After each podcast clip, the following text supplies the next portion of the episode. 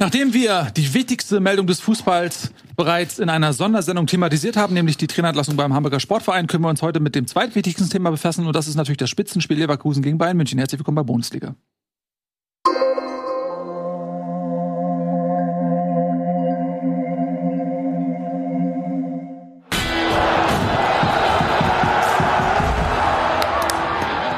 Das ist wie immer euer Applaus für diese richtige Entscheidung, eingeschaltet zu haben beim einzig relevanten Fußballformat. Talk der Welt Bundesliga. Schön, dass ihr da seid. Spitzenspiel. Boah, was haben wir uns gefreut. Leverkusen gegen Bayern München.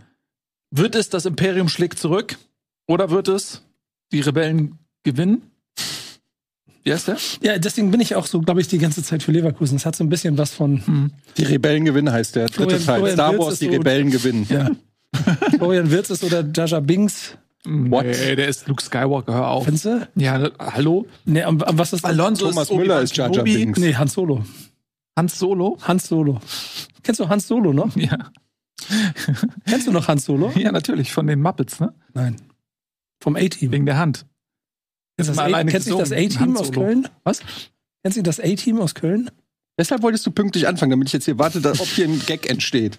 Bin mir nicht Ja. sicher, aber warte, vielleicht arbeitet sich was raus. Aber alles andere als ein Gag war das Spitzenspiel. Das war nämlich ähm, zumindest mal, wenn man es mit den Leverkusenern gehalten hat, ein erfreulicher später Nachmittag am Samstag, als das Topspiel über die Bühne ging. Ja, im Vorfeld war viel gesprochen worden.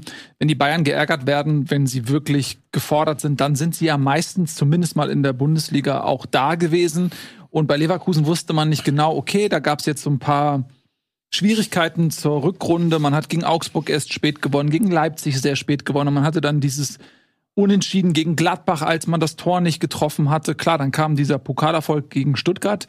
Das war auch ein sehr spektakuläres Spiel. Aber man wusste nicht genau, ja, lassen Sie formtechnisch ein bisschen nach. Und dann kam diese Standortbestimmung. Und wie hat Leverkusen darauf reagiert? Ich möchte noch äh, sogar weiter ausholen und sagen, dass äh, Leverkusen ja auch durchaus personell nicht ganz aus den Vollen schöpfen konnte. Die Bayern sicherlich auch nicht, keine Frage. Aber du hast mit Palacios natürlich einen ganz wichtigen Spieler äh, nicht rechtzeitig äh, an Start gekriegt. Frimpong nicht in der Startelf. Du hast Kosunu, der ähm, herzlichen Glückwunsch Afrika Cup äh, Sieger geworden ist. Und das war ja auch eine Frage, die wir immer vorher gestellt haben. Ähm, Boniface, die Verletzung haben wir schon äh, hier ein paar Mal äh, angesprochen. Wir haben ja auch immer gesagt, es wird interessant zu sehen sein, wie sich Leverkusen durch diese Afrika-Cup-Zeit schlägt, weil sie ja da durchaus schon mit Stammspielern betroffen waren. Und ähm, da muss man jetzt nicht nur auch aufgrund jetzt des Sieges gegen die Bayern, sondern auch generell, wie sie die Rückrunde bislang dann angenommen haben, muss man sagen, dass sie das doch mit Bravour gemeistert haben. Und ich finde, das ist dann eigentlich auch das, was dann, wo man dann sagt, okay, die sind ready für die Meisterschaft, wenn du solche Phasen eben auch dann die Punkte machst. Dann vielleicht nicht immer mit diesem, mit dem ganz feinen Klinge, wie, wie wir es in der Hinrunde ein paar Mal gesehen haben, aber das sind dann eben diese Momente, wo man sagt, okay, egal wer da jetzt gerade spielt, dann wird, steht halt ein Stanisic in der Startelf und spielt einfach eine traumhafte Partie. Und das ist dann das, glaube ich, wo man sagen kann, okay, die sind jetzt wirklich reif. Ja. Man muss ja nochmal wirklich sagen, was du gerade auch schon beschrieben hast. Wir gehen in dieses Spitzenspiel und wir haben ja doch auch damit gerechnet, dass die Bayern jetzt dann nochmal das machen, was Thomas Tuchel vorher versprochen hat, nämlich nochmal eine Statement-Leistung zeigen, nochmal zeigen, dass sie in diesen wichtigen Spielen über sich hinauswachsen. Und dann geht das Spiel los. Und wie du jetzt Etienne gerade gesagt hast, ist es eben nicht so, dass hier die Statement-Leistung vom FC Bayern kommt, sondern es kam die Statement-Leistung von Bayer Leverkusen, die eben gezeigt haben, dass sie diese Spitzenspiele beherrschen. Und wenn wir jetzt mal den großen Bogen aufmachen, wann ist es denn zuletzt passiert, dass die Bayern in so einem wichtigen Spiel gegen so einen Titelkonkurrenten so ausgesehen 2004. haben? Ja, ich würde sogar, ich würde sagen, jetzt gegen Borussia Dortmund Pokalfinale 2012 hätte ich jetzt in den Raum geworfen. Ja, ist auch. Und auch in der Liga haben Antwort. sie auch gegen Borussia Dortmund immer verloren, Mhm. aber Aber danke dafür. seitdem nicht mehr. Seitdem dafür. jetzt zehn Jahre nicht mehr. Und jetzt ist halt das erste Mal, wo sie wirklich. Wolfsburg. Damals. Stimmt. Das 5 zu 1. Oder was das war. Da wurden sie auch Oh, auseinandergeschraubt. hier mit Grafitsch, das Tor des Hau- Jahrtausends. Hau, Hackenträger, Oh. Grafitsch, genau. Das war aber noch davor nicht. Ja, egal. Aber das war auch so eine. Ja. Genau, so, so in dieser Leistung, in dieser Reihe, Reihe Grafitsch, Klopp Pokalfinale und jetzt halt Leverkusen. Da wir reißt reden das von, ja ein. wir reden von ja drei Spielen in 20 Jahren, ne? muss man auch mal kurz sagen. aber wir reden ja natürlich auch von einem historischen Moment, wenn du so willst. Wenn du halt sagst, wir haben jetzt zehn Bayern-Meisterschaften hintereinander und wir haben Elf. jedes Mal, elf, Entschuldigung, jedes Mal, wenn es halt drauf ankam, waren sie da.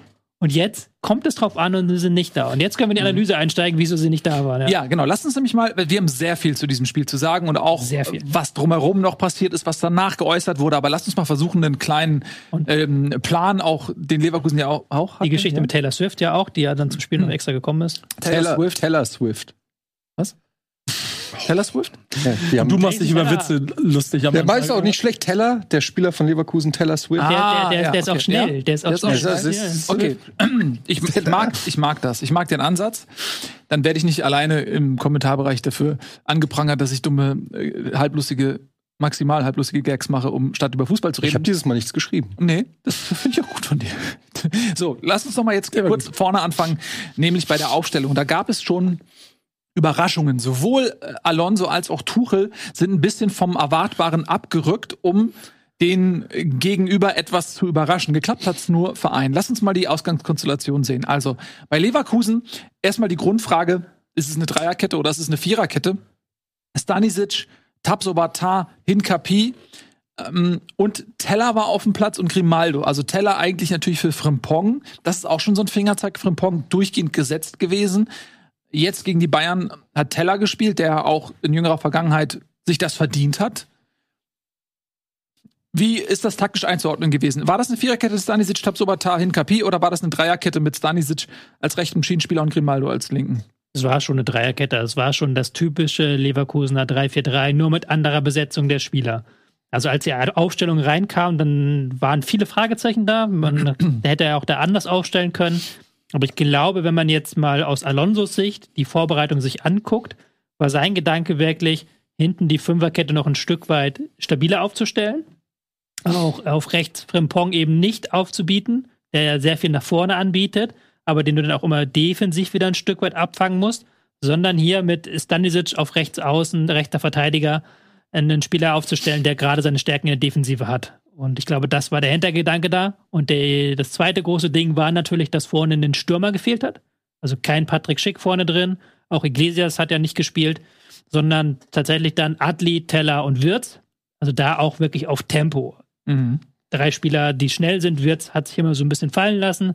Ähm, Teller und Adli dann Vollgas. Also hier wirklich eine relativ defensive Aufstellung mit einem defensiven Rechtsaußen, ohne echten Stürmer.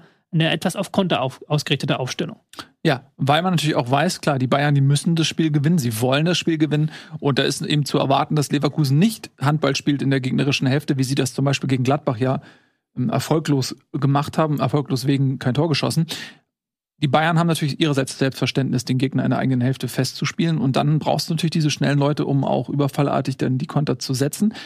Das 1 zu 0 für Leverkusen ist dann eben mit zwei Spielern herausgespielt worden, die man normalerweise jetzt in der Hinrunde nicht in der Startformation gesehen hat, weil mit Palacios und äh, Kosunu dort dann andere Spieler gestanden hätten.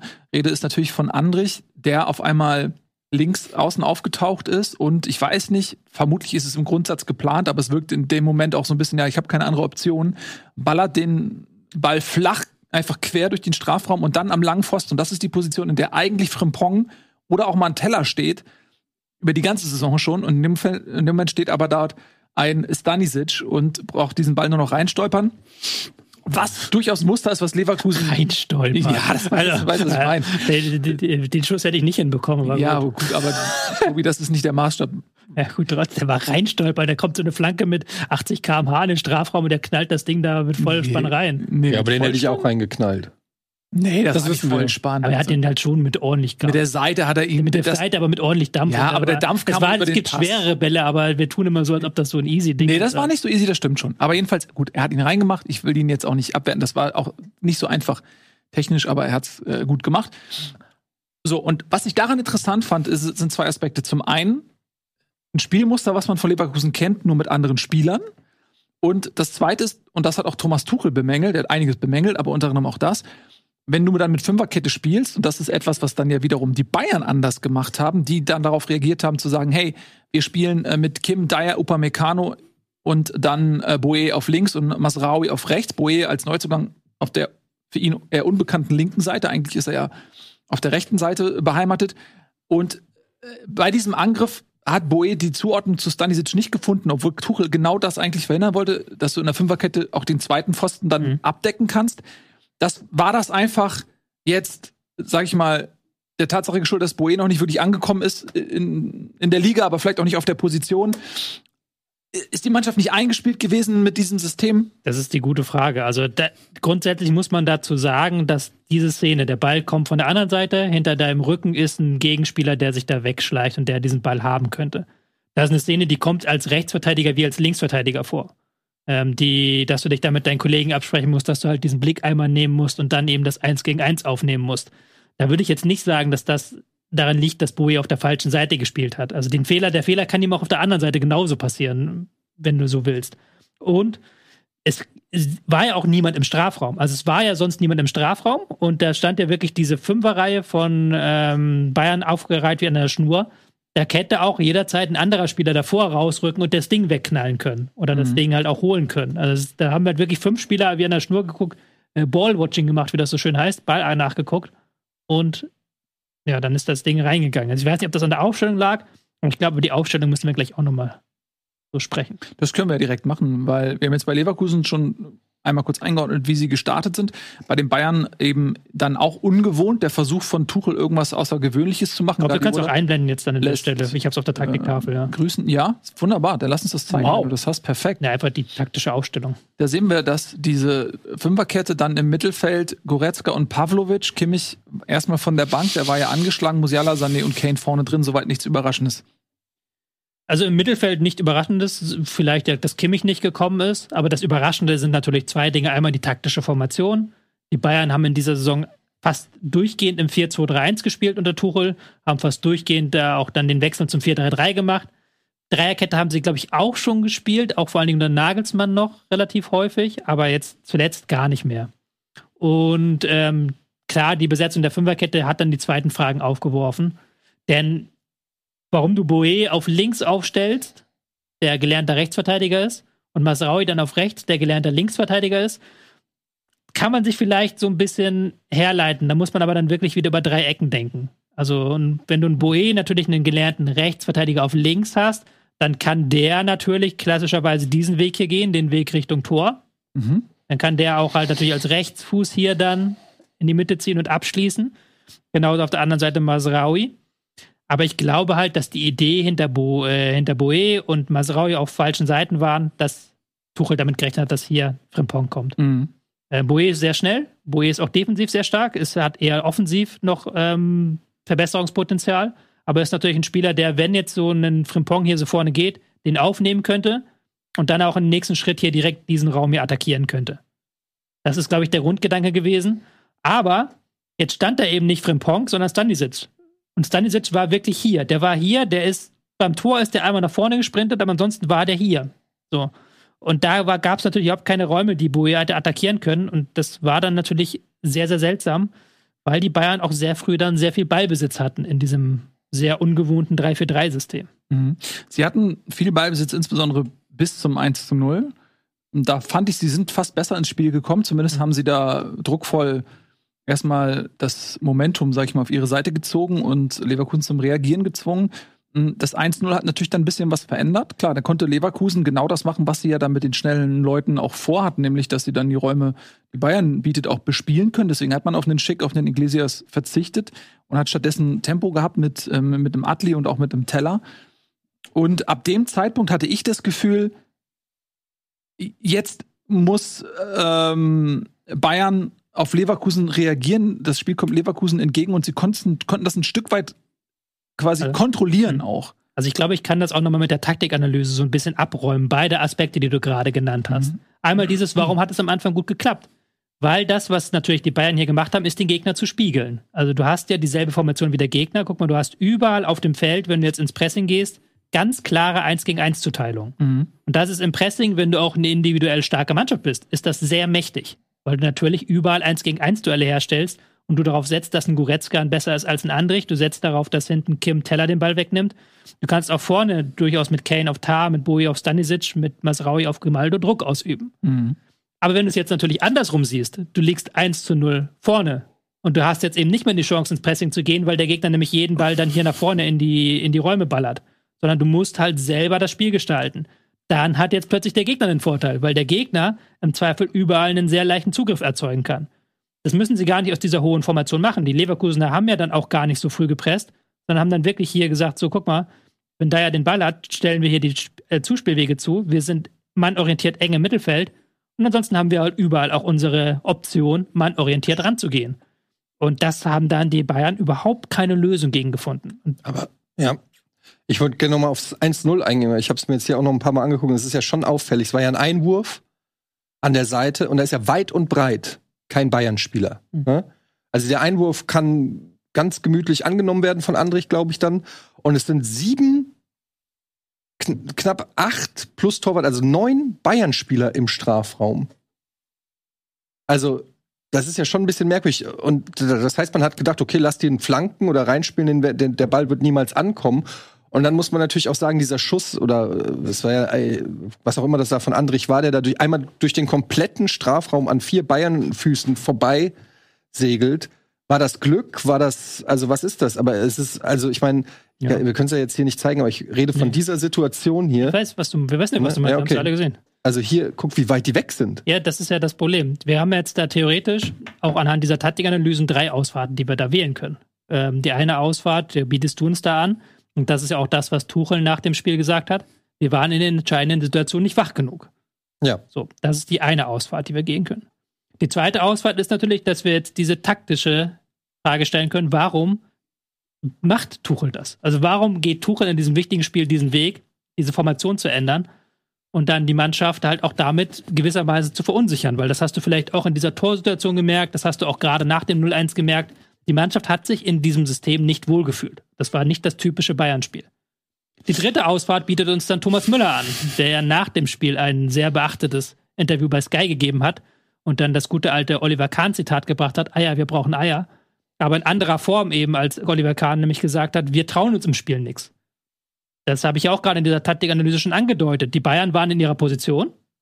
Alle Spieler waren in ihrer Position, wirklich. Aber es war keiner, der sich ins 1 gegen 1 getraut hat. Kein langer Ball, nix in die Richtung. Nicht das, wo du halt bei Leverkusen das Gefühl hattest, da taucht auch mal, wie du es gerade gesagt hast, ein Andrich auf links außen auf und schlägt dann diese Flanke, die eigentlich wahrscheinlich nicht zum Plan gehört.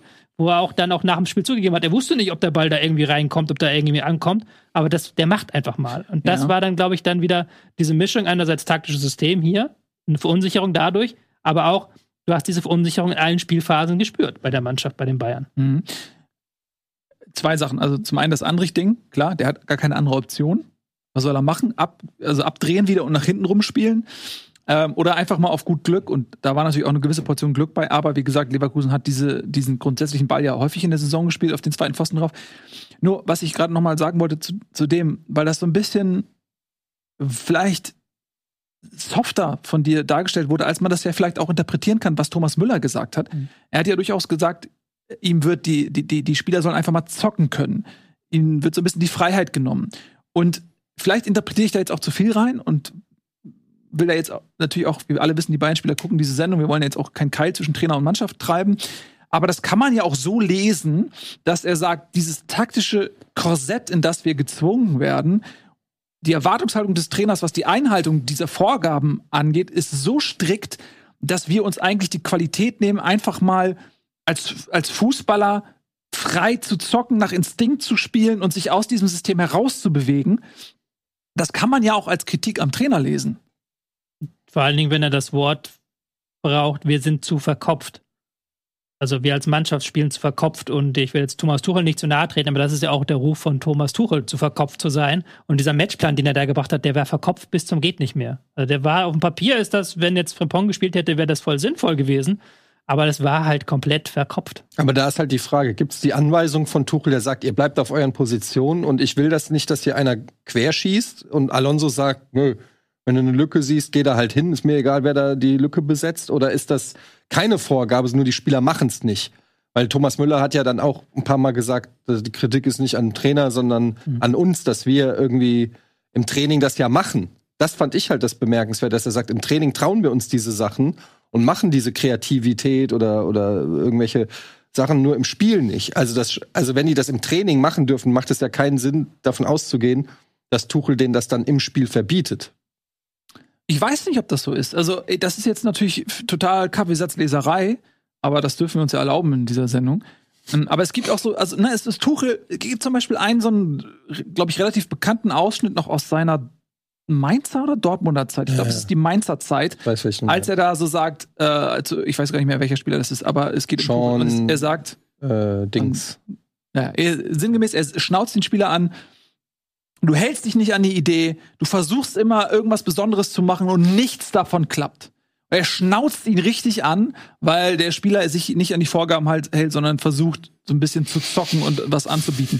Das ist jetzt vielleicht ein bisschen zu viel reininterpretiert, aber es zeigt ja schon, dass Tuchel auch ein Trainer zu sein scheint, der, wenn er sich dann auch so einen verkopften Plan macht, der dann auch möchte, dass die Spieler sich daran halten, was er sich ausgedacht hat. Und wenn du die Spieler dann mit gewissen Vorgaben auch vielleicht ein bisschen überlädst, nimmst du ihnen ja auch die Leichtigkeit zu sagen, okay, weil sie immer denken, okay, ich muss mich an die Vorgabe halten. Bin ich noch richtig positioniert? Was hat der Trainer noch mal von mir verlangt? Und insbesondere in einer Situation, wenn du ein System spielst, was du gar nicht so kennst, was du gar nicht so eingeübt hast, wo diese Automatismen nicht sind, wo du kein Muskelgedächtnis hat- hast und die Beine von alleine dorthin laufen, wo sie hin sollen. Wenn du immer wieder überlegen musst, wie war das nochmal? Das kann dich ja auch hemmen und zu Fehlern auch bringen. Und das hat man bei dem 1-0 ja auch gesehen. Das war ja, was war denn das? Diese Passivität. Das ist auf jeden Fall auffällig, weil man das so von den Bayern normalerweise nicht kennt. Normalerweise wissen wir immer da die Rennen dran, du hast wenig Zeit und so weiter.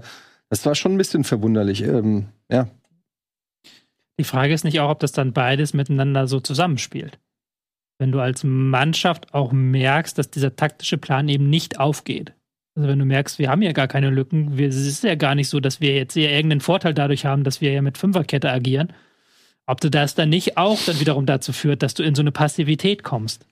Weil ich glaube, das ist ja auch so eine Stärke von Leverkusen, dass die alle sehr stark auch an den Plan glauben.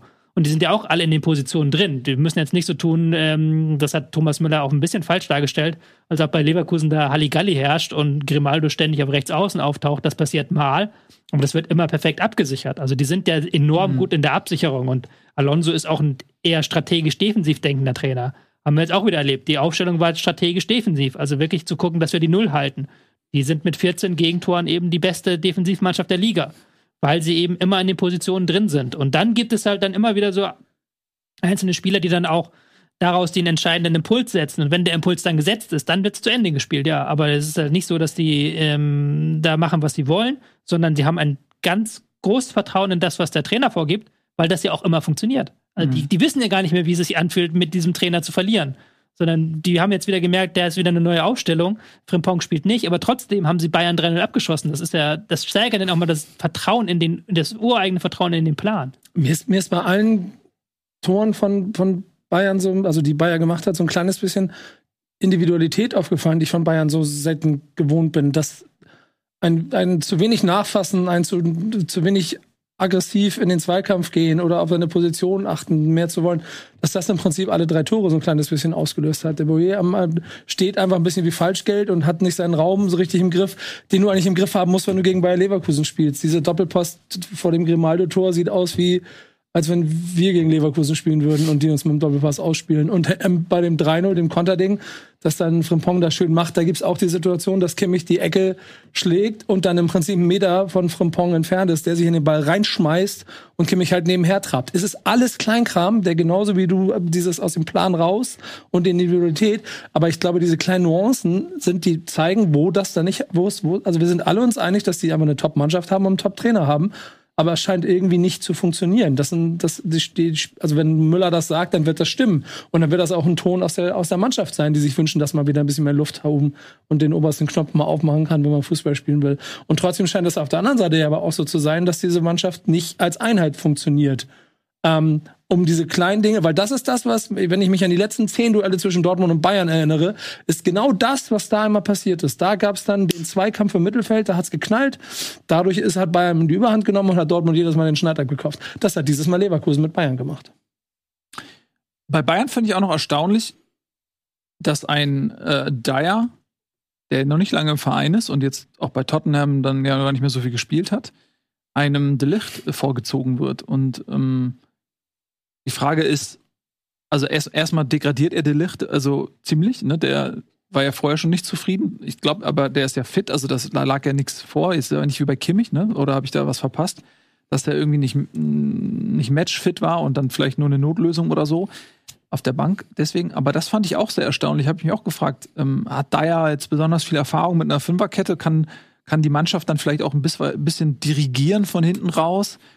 Weil die jetzt ja, finde ich, so vom Spielertyp sich durchaus ja auch ähneln. Ne? Also ist ja nicht so, hey, Eric Dyer ist sehr viel Kopfballstärker oder also irgendein Argument, was jetzt auf der Hand liegt, wo man sagt, das hat man in dem Moment gebraucht. Hat mich ein bisschen gewundert. Ähm, der ist dadurch für mich ein Stück weit auch jetzt verbrannt, äh, verbrannt ist zu hart, aber das ist schon ein Zeichen. Das ist schon ein Zeichen, ja, aber es ist ja, glaube ich, auch kein Geheimnis, beziehungsweise ein offenes Geheimnis, dass Tuchel mit Delicht so ein bisschen fremdelt und deswegen halt wahrscheinlich auch darauf gesetzt hat, Du hast ja, ja gesagt, Kim kommt gerade erst zurück. Upamecano auch aus einer Verletzung und die dann vorgezogen hat gegenüber einem Delicht. Verstehe ich persönlich auch nicht, hätte ich vielleicht nicht so gemacht, aber da sind wir jetzt nicht tief genug drin, um zu wissen, was da intern passiert. Mhm. So. Ich fand dann halt, wie gesagt, das, die ganze Aufstellung war halt komisch. Und das muss man halt wirklich sagen, weil ich verstehe schon immer diesen Impuls, jetzt auch zu sagen, ja, ich, diese Müller-Kritik, da ist was dran. Und das ist ja auch ein schleichender Prozess bei den Bayern. Die sind jetzt nicht von einem Tag auf den anderen plötzlich drei Nummern schlechter geworden. Wir haben in der vergangenen Saison schon darüber geredet. Sie haben ja auch relativ viele Trainer verschlissen, was ja auch wieder ein Zeichen ist, dass eine Mannschaft nicht so funktioniert, wie man das vielleicht denkt. Weil eine gute Mannschaft kann auch einen schlechten Trainer tragen, so blöde das klingt. Mhm. Ähm, und da haben keine schlechten Trainer gearbeitet bei Bayern München. Aber trotzdem, es ist trotzdem aus Tuchels Sicht, muss man wirklich sagen, das war eine Katastrophe. So, das war ein komplett zerdachter Matchplan, der mit der einfachen Maßgabe zusammengebrochen ist, dass da nicht Frimpong gespielt hat, sondern Stanisic. Und wenn halt dein gesamter Matchplan auseinanderbricht, weil der Gegner einen Spieler austauscht, dann ist das kein guter Matchplan. Dann ist das dann ist es, dann ist, hat der Gegner dich komplett ausgecoacht. Dann hat mhm. Alonso hat das komplett gerochen und hat komplett die Bayern in dem Punkt ausgecoacht. Mhm. Und das ist ja eigentlich doch das Ding, wo man für Tuchel irgendwo mal stand und nicht halt eben einen Alonso. Und ja, ich finde trotzdem, wenn man sich das so anguckt, dass ähm, die, die Aufstellung sicherlich und, und die Taktik, aber die Spieler waren ja auch von der Rolle. Also die Bayern-Spieler waren ja einfach auch nicht in Topform.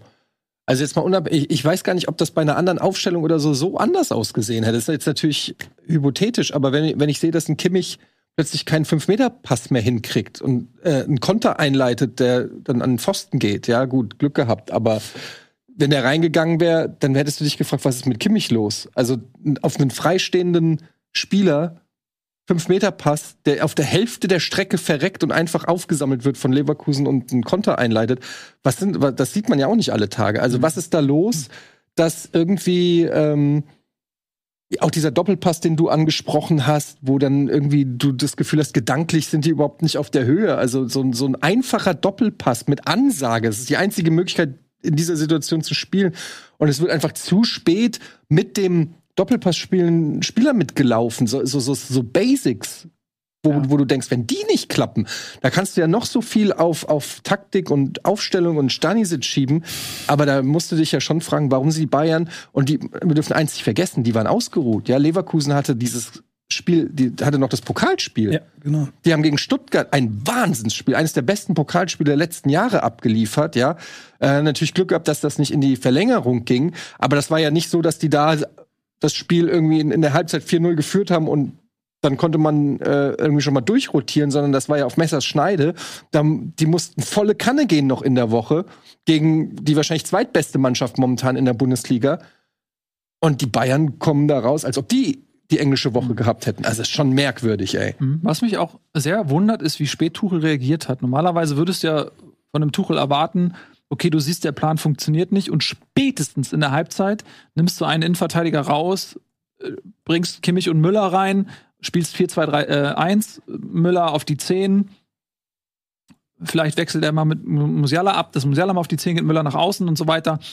Und dann spielst du in deiner äh, gewohnten Viererkette Goretzka, Kimmich im Mittelfeld und dann halt Musiala, Müller, Sané, Kane. Aber er hat erst in der 60. Minute gewechselt also sehr spät darauf reagiert, was ja schon auch zeigt, dass er noch Hoffnung gehabt hat, dass sein Plan noch aufgeht. Ja, nach dem 2-0 erst gewechselt, ja. Was, ja, was ja verwunderlich ist. Und mhm. davor hat es ja nicht funktioniert. Es war ja nicht so, dass man sagt, die Bayern sind gut im Spiel. Die haben sich ja kaum Chancen rausgespielt. Ein Harry Kane hat beim Warmmachen mehr Ballkontakte gehabt als im gesamten Spiel. Der war einfach komplett abgemeldet. Der hat nicht am Spiel teilgenommen. Also das war ja nicht so, dass man Hoffnung hatte, das läuft noch. Wieso reagiert er erst so spät? Das hat mich gewundert. Ja, Keine Antwort. Antwort haben wir nicht. Frage stelle ich mir auch so ein kleines bisschen. Und trotzdem bleibe ich aber so an etwas anderem hängen, weil ich gucke mir die Mannschaft an, gucke mir an, wer da steht. Und in der Aufstellung ist fast sogar Neuzugang Boyer im ersten Spiel gegen Leverkusen stellen. Und ähm, also ich finde, man hat es relativ früh gesehen, dass er da, dass, dass er nicht so eine gute Bindung zum Rest des Teams hatte. Warum du den erst in der 80. wieder vom Platz nimmst, ob es da nicht eine Alternative gibt, um vielleicht umzustellen, um ein bisschen mehr Stabilität reinzubringen. Ähm, trotzdem, und da wollte ich eigentlich drauf hinaus, weiß ich nicht, ob es ein Trainerthema ist. Und wenn es kein, und also ich meine, die, die haben in den letzten, letzten Jahren die besten Trainer Deutschlands gehabt, neben Klopp, die zur Verfügung stehen. Die haben diesen Verein trainiert. Und trotzdem reden wir seit zwei Jahren davon, die machen das ja alles auf einem hohen Niveau und so, aber reden wir seit zwei Jahren davon, dass es da nicht so läuft und dass es immer schlimmer wird und immer schlimmer wird und dann schlimmer. Und das ist jetzt der Gipfel dessen, was du in den letzten zwei Jahren in München erlebt hast. Will dir da trotzdem noch einmal zustimmen? Vielleicht der Gedanke dahinter gewesen, hinter diesen fehlenden Wechseln, Mensch, vielleicht, wenn wir es jetzt nochmal neu besprochen haben in der Halbzeitpause, vielleicht hat dann auch jeder kapiert, was er machen soll. Das war halt in der Theorie schon nicht gut. Und dann hättest du auch eigentlich schon früher reagieren können. Und ein jüngerer Thomas Tuchel oder auch ein Julian Nagelsmann hätten, glaube ich, früher reagiert. Die hätten nach einer halben Stunde gesagt, shit, das funktioniert nicht. Komm, wir gucken jetzt mal, dass wir da irgendwie einen 4-2-3-1 draus basteln. Oder zumindest, dass Masraui und Boe die Seiten wechseln. Weil das war eigentlich mhm. von der ersten Minute an völlig un unnötig, dass die jetzt noch auf der falschen Seite spielen. Und das hat 80 Minuten. Und ich meine, ich mein, guck dir mal das ist ja der, auch noch der perfekte Vergleich, weil wir hatten das Pokalspiel vergangene Woche. Habt ihr es gesehen? Stuttgart gegen Leverkusen? Mhm. Wo dann danach. Nicht so intensiv wie du wahrscheinlich. Ja, wo dann aber nach 20 Minuten oder so Wagnumann und Mittelstädt einfach die Seiten tauschen. Weil ich glaube, Mittelstädt hatte da schon gelb gesehen und da kam überhaupt nicht klar mit, Fra äh, mit Frimpong. Und die tauschen einfach die Seiten. Und die sind aber auch eigentlich nicht so, dass sie die Seiten tauschen könnten. Also Mittelstädt mhm. ist eigentlich links und Wagnumann eigentlich rechts. Aber die tauschen die Seiten, dann funktioniert das besser. Und äh, Wagnumann bekommt Frimpong in, äh, in den Griff. Und bei Bayern ist halt 60 Minuten lang nichts. Boe ist ja danach auf rechts gegangen und deswegen ist er auch bis 80. geblieben. Aber trotzdem ist das irgendwie zu spät. Ja, tatsächlich. Und was man bei den Bayern immer wieder jetzt auch spürt, ist, so, das ist, das sagen wir seit Wochen, seit Monaten, es knatscht irgendwie, es läuft nicht richtig. Das aber das Ganze wird natürlich vom Fakt überstrahlt, dass sie eine gute Saison spielen es ist lediglich Leverkusen, die eine herausragende Saison spielen. Bayern ist, glaube ich, der beste Zweite der Bundesliga-Geschichte oder sowas. Also es ist ja nicht so, dass die jetzt hier völlig zusammenbrechen. Ne? Nee, aber äh, zum einen muss man sagen, als Bayern musst du ja den Ton angeben. Also, ne, wenn dann eine andere Mannschaft da ist und geileren Fußball spielt, dann, das kann eigentlich nicht sein. Dann hast du irgendwie deine Hausaufgaben nicht gemacht. Und zum anderen muss man auch sagen, so wirklich viele mega berauschende Spiele haben die Bayern jetzt auch nicht abgeliefert. Ähm, das ist auf jeden Fall, also bei Bayern geht es ja dann zumindest innerhalb der Bundesliga auch nicht nur um Ergebnisfußball, sondern auch um Dominanz. Und äh, da muss man sagen, dass die Bayern da nicht so stark äh, rüberkommen, wie das Punktekonto das vielleicht dann äh, widerspiegelt. Und am Ende des Tages finde ich, ähm, du hast als Bayern eine Aufgabe, die ist sicher. Du musst Meister werden. Wenn du das nicht schaffst, musst du, da gibt's keine Ausreden. Und wenn dann Hönes sagt, ja, den Grimaldo, den kannte keiner, ähm, da, ja, aber das sind dann so Sachen, dann ja gut, dann mach deine Hausaufgaben. Genau. Boy, ne? Also ähm, das, äh, das hat sich nach Spieltag 1 angefühlt, so, okay, den solltest du kennen. Den kannte man auch. Ja, abgesehen davon, aber das sind halt dann so Sachen, deine Versäumnisse kannst du ja nicht schlecht irgendwie so also was genau ist der Vorwurf daran, dass ihr es schlecht scoutet oder dass ihr keine Ahnung habt oder was weiß ich? Ihr verleiht Stanisic an den Konkurrenten, um, dann für 30 Millionen im Winter einen Bo Bowie zu kaufen. Also vielleicht geht ihr mal selber selbstkritisch in die in die Kaderplanung. Und ich glaube, dieses, dieses ähm, bester Zweiter aller Zeiten übertüncht ja auch so A, dass normalerweise die Bayern der beste Erste aller Zeiten sind und ähm, B, dass sie wichtige Spiele einfach verlieren. Also muss ja ganz klar sagen, Thomas Tuchel hat es geschafft, die Mannschaft defensiv zu stabilisieren. Das siehst du in den Expected Goals Werten. Der lassen sie sehr, sehr wenig zu im Vergleich zu Nagelsmann. Aber in den wichtigen Spielen waren sie bisher nie da. Das war, äh, falls ihr euch erinnert, letztes Jahr Champions League gegen City verloren, Pokal gegen Freiburg verloren, das Spiel gegen Dortmund zwar gewonnen, mhm. aber dann auch nochmal, wisst ihr, vorletzter Spieltag gegen RB Leipzig, was ja auch mhm. ein sehr mhm. wichtiges Spiel damals war, verloren, gegen Köln erst in letzter Sekunde gewonnen jetzt im Pokal in der zweiten Runde gegen den Drittligisten raus. Ähm, in der Liga auch gegen ähm, Leverkusen das Hinspiel nicht gewonnen, Eintracht. gegen Leipzig das Hinspiel nicht gewonnen. Und Eintracht jetzt halt auch. 5-1. Ja, Eintracht, okay. Eintracht 5-1 und auch jetzt das Spiel gegen. Und jetzt überleg mal, letzte. Saison, ne, wir haben es, ich meine, hätte, hätte Fahrradkette, aber letzte Saison hat der BVB es verkackt. Der BVB hat es verkackt. Und wenn der BVB nicht so dumm gewesen wäre, dann hätte Tuchel nicht nur letzte Saison die Meisterschaft nicht geholt, sondern eventuell zwei Saisons hintereinander nicht die Meisterschaft geholt. Also Dann wäre er jetzt schon nicht mehr Trainer.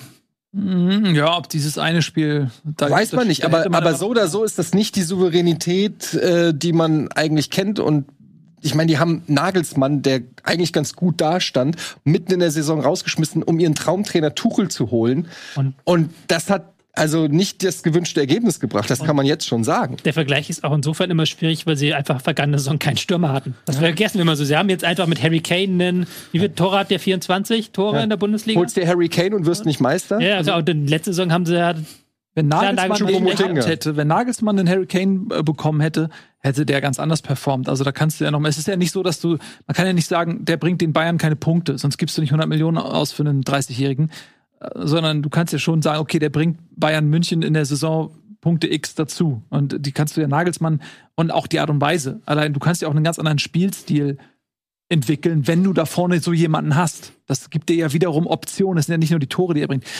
Ähm, von daher ist, glaube ich, Nagelsmann sitzt auf der Tribüne als Nationaltrainer und äh, freut sich auch ein Stück weit, weil das natürlich posthum seine Karriere bei den Bayern auch nochmal bewertet.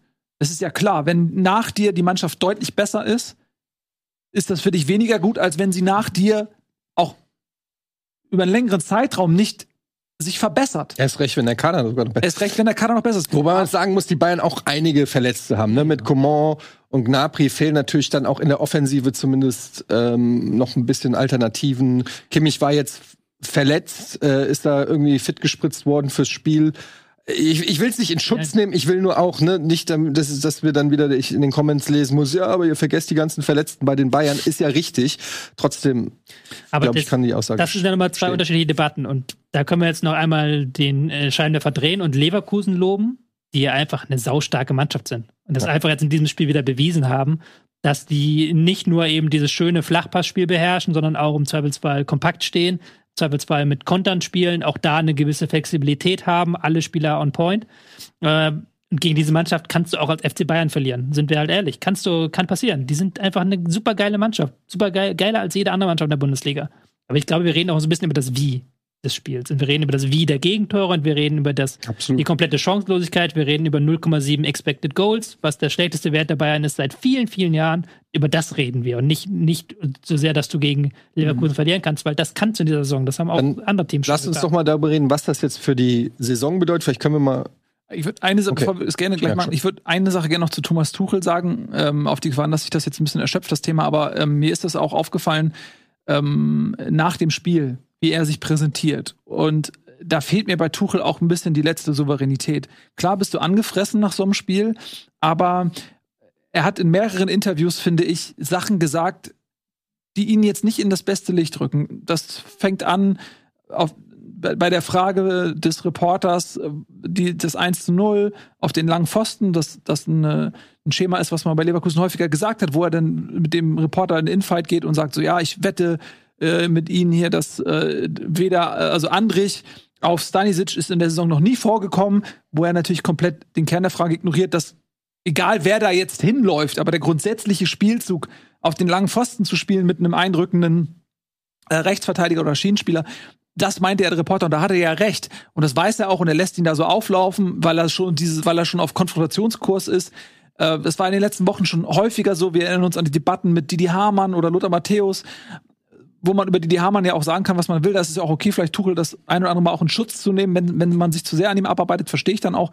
Aber dann auch auf die nächste Frage hin bezüglich Stanisic, wenn er sich dann da hinstellt und sagt, so ja, in England gibt es ja diese Regel, dass ein Leihspieler gar nicht gegen seinen Club spielen darf, wenn es zu einem direkten Aufeinandertreffen kommt, wo du dir denkst, ja Leute, warte mal, Stanisic wird in München aussortiert, in Leverkusen ist er Ersatzspieler und jetzt ist er der große Entscheider und du beklagst dich darüber, dass der überhaupt spielen durfte. Wenn du dich, wenn du an diesem Punkt nach Erklärungen suchst, Das sagt doch was über dich aus. Das, da fehlt Ja. dir doch komplett die Souveränität. Du kannst doch einfach in dem Moment sagen, ja, hat er super gemacht oder was auch immer und da vielleicht mal drüber lächeln. Aber da so, die, so ein schlechter Verlierer zu sein, ähm, das, da, weiß ich nicht, da gibt er kein gutes Bild ab in meinen Augen. Wir sind nicht in England. Das ist ja auch, das ist so ein bisschen dann dieses Jahr, ich war aber in England.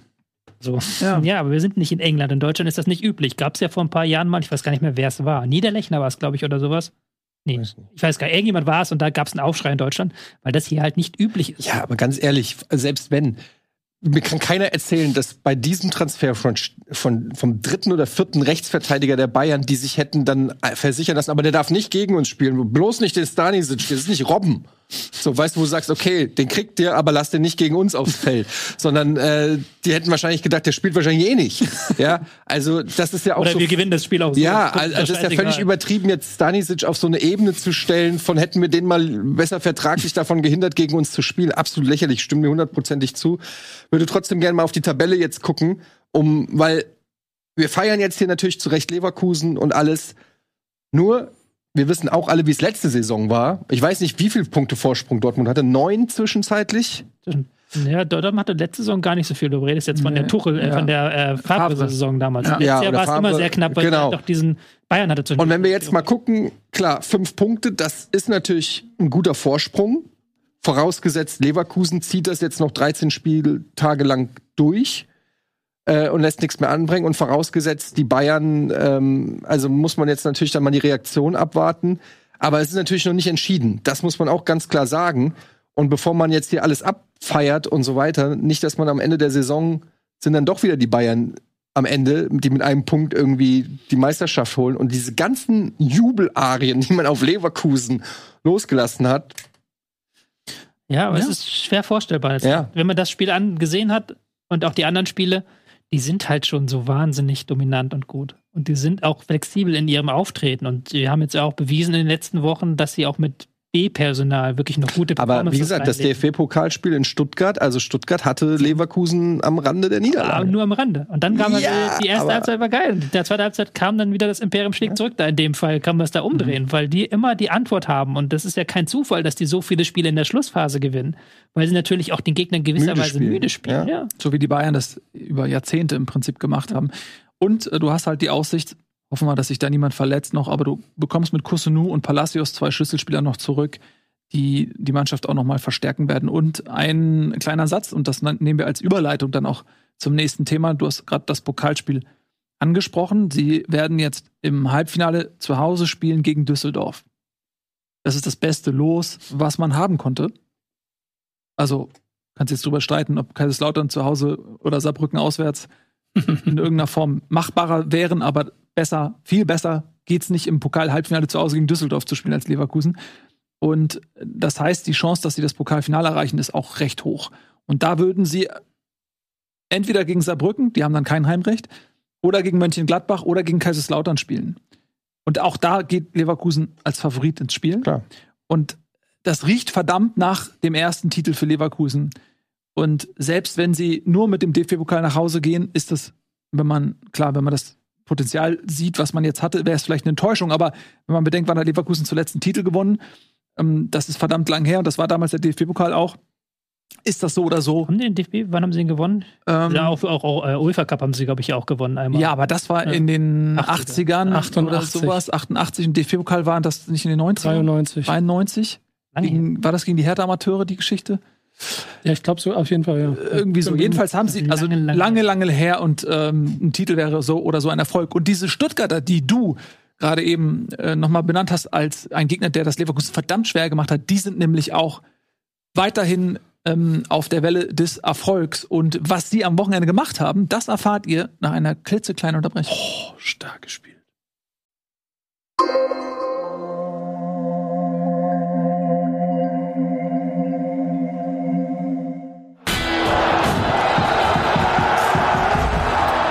Etienne Stuttgart D wäre ein schöner Name, wenn du Stuttgart-Fan wärst und nicht Eintracht Frankfurt. Verpasste Stuttgart-Barre. Ja, wäre auch nicht schlecht gewesen. Alles verpasste Chancen. Aber eine Chance, die wurde genutzt, nämlich nach der Relegation im letzten Jahr eine absolute Überraschungssaison zu spielen.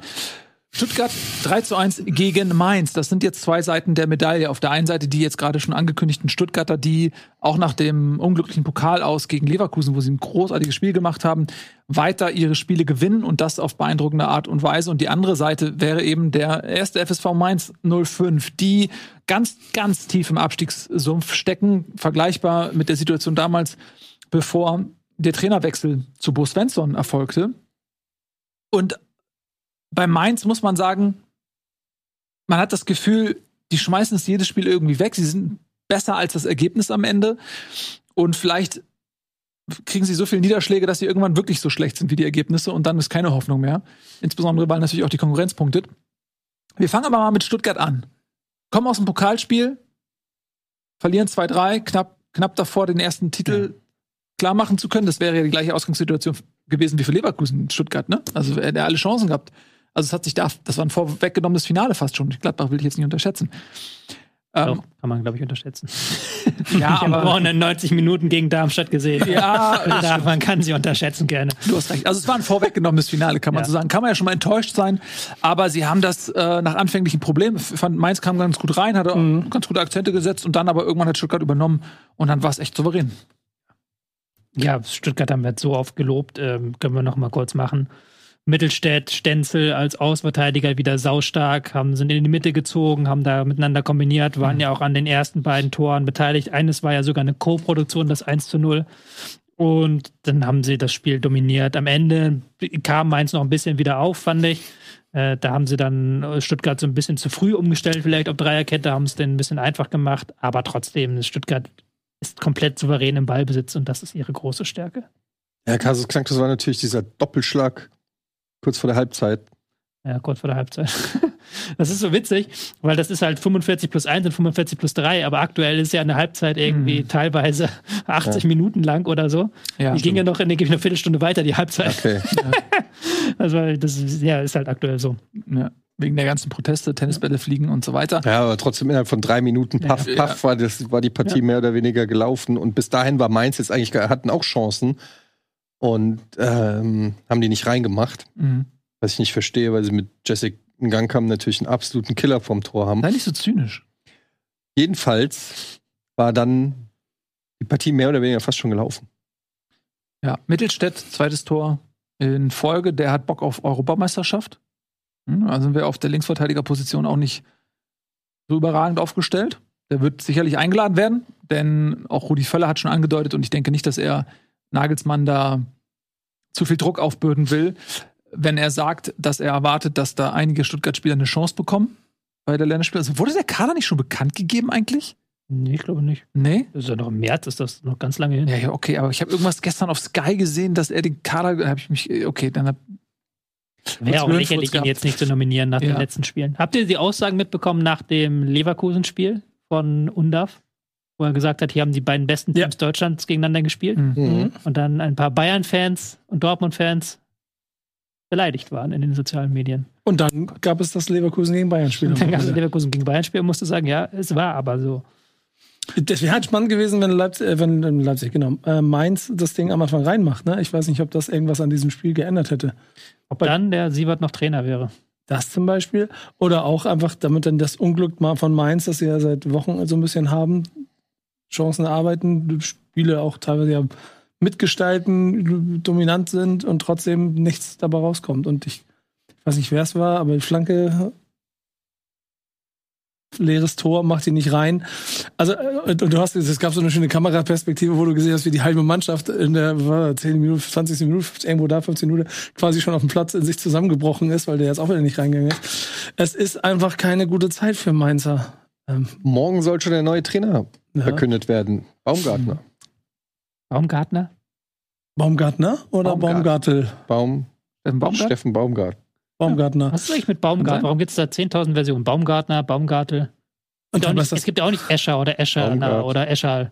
Ist es eigentlich Eschers V105? Nein, das ist ein Unterschied aber auch. Also das liegt in der, also es ist ja der Baum Ne? Also es ist quasi so eine Art Förster. Ist das jetzt gerade so ein, von, ein Schutzmechanismus, dass du bei dem Bewusstsein, dass hier quasi wir lange darüber gesprochen haben, dass Steffen Baumgart ja der richtige Trainer für den HSV ist, ja. Mainz 05 den rausschmeißt und jetzt Steffen Baumgart, der der Nachfolger in Mainz, keine Panik in dir, dass die den, den Trainer wegnehmen? Nö. ach, was, da habe ich gar keinen Bock drauf. Also ich habe ja ähm, auch beim HSV gesagt, dass äh, Baumgart wäre natürlich ein Upgrade und wäre eine gute Lösung für den HSV, aber ich bin jetzt auch nicht zu 100% davon überzeugt, ähm, dass äh, Baumgart muss ich halt fragen, will er, will er Ja. halt im Fußballstadion oder im Baumarkt? Also ja, allem ist der HSV. die Bild spekuliert über Benjamin Hoffmann, der Sievert schon als Chefcoach der Mainzer Regionalligamannschaft nachgefolgt war. Ja, also, insofern- aber ich glaube nicht, dass Mainz gerade in der Verfassung ist, einen weiter U23-Trainer auf eine Position zu setzen, um, um den dann, was ich ziemlich geil finde, der Sievert hat ja einen Vertrag bis 26 gekriegt, ne? Ja, das ist so eine ganz, Pap- ganz merkwürdige Geschichte. paar Wochen gut, gut gespielt, gibst ihm gleich dreieinhalb Jahre, nee, warte, zweieinhalb Jahre Vertrag, bam, um ihn dann nach zehn Spielen, Spielen wieder rauszuschmeißen. Baumgart wird nicht, weißt du, warum der nicht nach Mainz geht? Weil äh, Mainz ist jetzt nicht so ein Riesenclub. Der ist kleiner als Köln und vor allen Dingen ist der nicht so. Äh, Köln hat diese verrückte Fußballmentalität. Lass dich doch nicht von Etienne hier beeinflussen. Vor allen Dingen sieht das Aber das ist doch eine legitime. Diskussion, wer der Nachfolger wird von, äh, von Ja, Sievert. Das kann man doch. äh, Also da kann Baumgart ist natürlich in der Lotterie. Ist doch klar, dass wir darüber sprechen können. Und solange das jetzt nicht entschieden ist, Baumgartel, Baumgartner. Genau, also ist das doch klar, dass man sich vielleicht auch mit äh, Steffen Baumgart unterhält. Warum denn nicht? Lass uns einmal eins nach dem anderen. Ja. Wie findet ihr die Sievert-Entlassung? Die richtige Entscheidung. ja, Ja, also guck dir die Zahlen an. Also was machst du? absolut die richtige Entscheidung. Ich habe das schon nach dem Spiel gegen die Eintracht gesagt, das war, Mainz war tot. Also die haben gar nichts gemacht. Die, äh, es gab gar keinen spielerischen Ansatz. Es gab nichts, was da Hoffnung gegeben hätte, es äh, mit so einer Leistung, äh, auf, also wenn du mit dem Rücken an der Wand stehst und so wenig anbietest, das wirkte schon nicht gut. Und ähm, ja, es ist ein bisschen äh, schade, weil sie hatten tatsächlich gegen Stuttgart ein paar gute Phasen und hätten vielleicht mit ein bisschen mehr Kaltschnäuzigkeit vom Tor für ein ein anderes Ergebnis sorgen können. Mhm. Aber unterm Strich hatte ich äh, zu keinem Zeitpunkt das Gefühl, dass Mainz jetzt auf dem richtigen Weg ist mit Jan Sievert. Und es macht halt Sinn, wenn du noch 13 Spieltage hast. Jetzt kannst du noch mal einen Trainer holen, der noch mal was ändert. Fünf Spieltage vor Schluss kennen wir alle diese, diese Feuerwehraktionen. Äh, das wird dann immer Ich schwierig. hätte einen für Mainz. Na? Friedhelm Funkel. Ja. Also wäre jetzt nicht der Mainzer Weg, ne? Tatsächlich äh, setzen die ja schon viel auf Eigengewächse und mit der Geschichte Klopp, Tuchel, Bo Svensson, das sind ja alles Leute aus dem Umfeld. Die haben da schon auch eine Infrastruktur. Kann mir auch vorstellen, dass die da irgendjemanden holen, der dann auch mit dem Verein eine Verbundenheit hat. Aber es, die Situation ist natürlich, dass Köln den Trainerwechsel gemacht hat zu Timo Schulz und da kommen wir später auch noch zu, jetzt zuletzt vier Punkte geholt. Und du kannst mal davon ausgehen, wenn Berlin, also Union, Bochum, wenn die weiter ihre Punkte einfahren, Stück für Stück, dass es für Mainz nur noch darum gehen kann, Köln einzuholen und auf den Relegationsplatz zu kommen. Und das ist ja nicht ausgeschlossen, das sind vier Punkte und Köln ist ja nun wahrlich auch nicht Übermannschaft. Deswegen ist es ja nicht hoffnungslos. Und du kannst den Abstand auf Köln, kannst du noch aufholen in 13 Spielen. Das geht. Und von daher finde ich es auch, wenn du merkst, es funktioniert nicht, mit Siebert finde ich das schon die richtige Entscheidung zu sagen, wir probieren mal was Neues, weil der Klassenerhalt ist absolut realistisch und absolut möglich. Und das musst du versuchen. Und wir haben in der Vergangenheit gesehen, wir haben es bei Bochum gesehen, wir haben es damals bei Schalke gesehen. Gut, die haben dann auch im Winter dann noch mal viel nachgelegt und so, aber die haben auch noch mal aufgeholt, die waren eigentlich schon weg.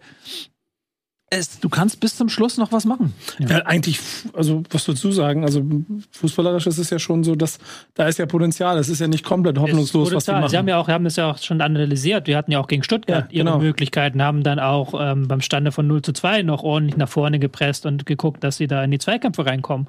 Also ja, das Spiel gegen den Ball ist nicht das Problem und Sievert hat das nochmal stabilisiert, aber wir habt es ja auch schon angedeutet, nach vorne geht da sehr wenig.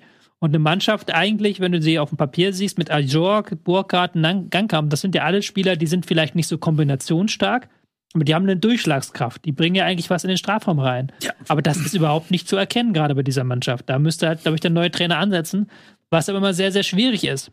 Wenn natürlich eine Mannschaft im Abstiegskampf übernimmt, die zehn Tor pro Spiel gefühlt kriegt, ist es sehr einfach, da dann den äh, Hebel umzulegen, aber so ein Ballbesitzspiel einzutrainieren oder irgendwie eine Durchschlagskraft zu entwickeln, ist nicht so easy. Bin ich gespannt, wen sie da aus dem Hut zaubern, um der das, der das zu schaffen vermag, weil natürlich auch, das haben wir jetzt ja zu häufig gesprochen, häufig besprochen, die Leistungen haben sich halt immer stärker dem Ergebnissen angenähert, obwohl die Ergebnisse lange Zeit schlechter waren als die Leistungen. Ja, absolut. Das fand ich nämlich auch. Also, äh, das ist, das ist eigentlich eine tragische Geschichte. weil die ja auch gerade zu Beginn der Übernahme durch Siebert Spieler hatten, mit ein bisschen mehr Matchglück gehen die anders aus und die holen mehr Punkte. Das war ja nicht eine Vollkatastrophe, deswegen, ich fand ihn jetzt nicht ein Griff ins Klo, aber du hast dann schon gemerkt, als es zu Beginn nicht wirklich mit, mit Punkten belohnt wurde, so dann fehlt irgendwann auch der Glaube und dann ist das Momentum auch vorbei. Es hätte auch eine andere Geschichte sein können. Es hätte eine andere Geschichte sein können, wenn sie die ersten Spiele ein bisschen mehr Glück gehabt hätten. Könnten wir jetzt drüber reden, oh, die Mainzer haben sich unter Sievert aber gut gefangen. Aber so ist es, ne? Ja. Tja, gucken wir mal, was sich sonst noch so getan hat. Wir haben mit Leverkusen, Bayern und Stuttgart schon die ersten drei Mannschaften besprochen. Dann fehlt natürlich noch Dortmund, die nach dem Unentschieden gegen Heidenheim jetzt ein sehr souveränes 13-0 gegen Freiburg erzielt haben. Insbesondere Malen und Füllkrug im Zusammenspiel haben sehr gut funktioniert. Füllkrug zweimal aufgelegt, einmal selbst getroffen, Malen zweimal getroffen. Das war eine kleine Wiedergutmachung, weil man muss auch sagen, die haben jetzt wie viel? Vier Siege, ein Unentschieden nach der Rückrunde. Ja. Und Ja, trotzdem Beste war, Rückrundenmannschaft. ne, ab- ja, aber trotzdem war die Kritik, die, die Kritik ist immer nur ein Spiel entfernt. Die wartet immer nur. Du kannst, als Dortmund kannst du, Ja, aber da haben wir auch schon tausendmal Ja. gesprochen. Das ist halt einfach der Spielplan von Dortmund Ja. so dämlich diese Saison, weil der, die, die müssen jetzt wieder wochenlang warten, bis ein ordentlicher Gegner kommt. Ja. Und dann kommt am Ende der Saison kommen dann wieder Leverkusen, Bayern, Mhm. Stuttgart, Leipzig, alle auf einen Haufen und dann bist Mhm. du plötzlich wieder, oh, Interessant ist halt, dass wir Dortmund, also die kennen das ja auch mit den Lieblingsmannschaften und ich kann mich nicht daran erinnern, wann Freiburg mal in Dortmund was nee, ist auch die Lieblings-, also Freiburg ist immer in Dortmund. Warum auch immer, aber ich glaube, dann ist es dankbar und dann sieht es nach einem richtig guten Spiel aus, womit du auch Tribüne und das drumherum wieder ein bisschen eingefangen kriegst und machst dadurch dann halt. 10 zu 1 Tore, drei Siege, ein Unentschieden. Und man hat das Gefühl, jede, jedes, jedes, jedes Mal sprechen wir hier darüber, was läuft eigentlich bei Dortmund Ja. schief. Also es ist schon eine Diskrepanz zwischen dem, was die eigentlich abliefern. Und vielleicht ist jetzt auch mal der Zeitpunkt gekommen, dass wir Dortmund loben. Na, Terzic ist auf jeden Fall angezählt, ja. ja, wir wiederholen es da immer so ein bisschen. Mm, Aber was, Aber zum Glück ist Schein Was auf der Bank. ja, also was hat denn besonders gut geklappt ähm, gegen Freiburg? Weil jetzt lass uns auch nicht Freiburg kleiner machen, als sie ist. Klar, die sind jetzt nicht in der Übersaison, aber die sind immer noch oben dabei, haben noch Chancen auf Platz 6 und sitzen da, jetzt wenn sie nicht verloren hätten, Frankfurt noch mehr im Nacken, als sie es ohnehin schon tun. Also es ist jetzt ja auch keine, keine Mannschaft wie Darmstadt oder so, wo du sagst, ja, natürlich gewinnst du das zu Hause 3-0. Das finde ich dann jetzt auch ein bisschen unfair, äh, Freiburg da so abzuwerten. Und äh, also was, was man bei Dortmund schon, also erstmal na klar, in Malen hat gut funktioniert. Ein paar Diagonalbälle haben mich überrascht. Also immer wieder auch versucht, so Boateng-mäßig mit langen Bällen einen Seitenwechsel zu erzielen. Da, da kamen teilweise richtig gute Bälle, die dann auch ein bisschen Räume geschaffen haben, muss man positiv erwähnen. Dann, ähm, für, ja, wie gesagt, Füllkrug und Malen haben sehr gut funktioniert. Ähm, ein Marzen, der zumindest jetzt gegen die leichteren Gegner ohne dass ich jetzt den gleichen Fehler machen will mit Freiburg, den ich gerade kritisiert habe, der zumindest wirklich gut funktioniert auf links. Besser als ein Benzi Baini. Ich glaube, du, äh, weil du hattest ja auch gerade, hatte ich es falsch verstanden, du wolltest auch wissen, was bei Freiburg falsch läuft, oder nicht? Nö, ja, ich, ja, ich wollte es ein bisschen mehr Fleisch noch Okay, für irgendwie Dortmund. an die Dortmunder Aber was halt- heften. Was halt auffällt, ist, dass zumindest aus Freiburger Sicht, wofür stand Freiburg immer? Ne? Defensive Kompaktheit. Und das ist komplett weg. Diese mit, äh, in der Rückrunde, elf Gegentore sind die meisten Gegentore in der Rückrunde ähm, mit Abstand. Ähm, da muss natürlich die Frage sein, warum kriegt Freiburg momentan dauernd die Bude voll, auf gut Deutsch gesagt, ist jetzt vielleicht ein bisschen übertrieben, aber was ist mit dieser defensiven Kompaktheit, aus der Freiburg eigentlich immer ähm, ja, gespielt hat. Und es war auch gegen Dortmund so, da waren ja noch mehr Chancen. Also es hätte ja auch höher ausgehen können. Also Mhm. das ist so ein bisschen die Frage. Aus Freiburger Sicht, aus Dortmunder Sicht kann man zumindest sagen, dass Marco Reus, glaube ich, gut getan hat, da in der, hinter den Spitzen. um die Mhm. Freiburg-Frage kurz zu beantworten. Wenn du dir die Viererkette anguckst, die jetzt gegen Dortmund spielen müsste, mit Makengo links, Gulde, Sevilla, Kübler. Nach 20 Minuten muss auch noch Gulde raus und es kommt Soloy. Und wenn du dann vor der Saison aufgemacht hättest, wie sehe die Traum Mhm. in Verteidigung aus, da wäre keiner von den vier drin, höchstens Sevilla, aber als Rechtsverteidiger. Weil da fehlt einfach hinten ein Günther ja natürlich seit der gesamt, die gesamte Saison schon, es wird aber so ein bisschen unterschlagen, dass der natürlich ein enorm wichtiger Faktor immer war. Mhm. Und dir fehlt einfach Ginter und Lienhardt, dass der eine Stamminverteidigung ist, die ja auch beide einen unglaublich wichtigen Part Mhm. im Spiel mit dem Ball aufziehen und da auch für Entlastung sorgen mit ihren guten Pässen. Und dann ist natürlich klar, dass du hinten gegen einen Füllkrug und Malen, die da auch sich sehr flexibel gezeigt haben, immer wieder so raus, Gegner rausgezogen haben, dass da dann die Eingespieltheit hinten fehlt, die du ansonsten bei Freiburg hast. Also wirklich dieses Korsett hinten ist nicht vorhanden. Das ist wirklich jede Woche wieder puzzeln und neu zusammenstellen, diese Viererkette. Mhm. Ja, das ist ein Faktor. Auf jeden Fall. Gut, also Dortmund gewinnt relativ souverän. Ähm, ist wichtig. Die schwierigen Gegner, die kommen noch zum Saisonende und da will man sich vielleicht ein kleines Polster auch schaffen auf die Konkurrenz, die auch Champions League spielen möchte, namentlich in erster Linie natürlich Leipzig. Die haben keinen so guten Rückrundenauftakt gehabt wie Dortmund und haben jetzt den nächsten Rückschlag kassiert gegen eine Mannschaft, wo du eigentlich sagst, er musste gewinnen als Leipzig, weil dir auch langsam die Ausreden ausgehen. Du hast ähm, volle Kapelle zur Verfügung. Ein Abwehrchef, Willi Orban ist zurück, Olmo ist zurück, ist jetzt langsam wieder bei 100 Prozent. Äh, Xavi, der letzte Woche gelb gesperrt hat, äh, gelb beschwert war, äh, steht in der Anfangsformation. Also, das ist eine weitere Enttäuschung. Ich will jetzt äh, Augsburg nicht abwerten, aber die haben nicht die Mittel, die Leipzig hat. Und das, das Spiel, auch wenn es auswärts ist, musst du eigentlich gewinnen. Es gab natürlich eine entscheidende Szene, das war der verschossene Elfmeter von Openda, den er ziemlich kläglich verschossen hat. Wenn, wenn er den reinmacht, steht es 3-1. Ähm, und dann ist das Spiel vielleicht durch. 3-2, meinst du? Äh, Entschuldigung, 3-2. Und ähm, ja, dann geht's anders aus, aber in dem Moment, also das ist einfach zu wenig aus Leipziger Sicht. Ja. Erinnert ihr euch, als ich gesagt habe, dass Mainz schlechteste, ähm, die meisten Tore in der Rückrunde gefangen hat mit großem Abstand? Mhm. Das war nämlich gelogen. Freiburg hast du gesagt. Äh, Freiburg, ja. Freiburg, es war nämlich gelogen. Mhm. Es war nämlich kein allzu großer Abstand. Der zweitschlechteste Wert ist nämlich Leipzig mit 10. Mhm. Und dann kommt erst der Abstand. Also Leipzig auch hinten einfach, lassen einfach zu viel zu. Und äh, ich glaube, das ist so ein Rose-Ding, dass die da noch nicht so richtig in den Griff kriegen, da die Balance zwischen Offensive und Defensive, weil nach vorne sieht das eigentlich bei, bei, ähm, bei Leipzig eigentlich immer ganz, ganz ansehnlich aus, aber dann in der, in der Rückwärtsbewegung, im Verteidigen, sieht das schon wieder anders aus. Aber woran das jetzt genau liegt, das darf Tobi dir äh, erklären. Ich habe es am Wochenende gegen Augsburg tatsächlich nicht gesehen. Ich würde jetzt hier auf meine Standardfloskeln zurückgreifen. Äh, hau mal raus, dann können wir gucken, ob wir was wir damit anfangen können. Äh, zu lange Zeit am Ball, schlechtes Ballbesitzspiel, fehlende Intensität, die man von Leipzig in der Vergangenheit gewohnt war. Das wären jetzt so meine Standardfloskeln. Das ist ganz stark und wahrscheinlich würde es auch auf dieses Spiel wieder passen, selbst wenn du keine Minute davon geguckt hättest. Ich habe nur die Zusammenfassung gesehen, tatsächlich. Ja. Und das war ja auch dann äh, zum Beispiel ein Gegentor nach Konter von Dimirovic, war das ja, glaube ich, das Ding, wo sie sich sehr einfach haben auskontern lassen, was du so nicht kennst von Leipzig eigentlich. Mhm.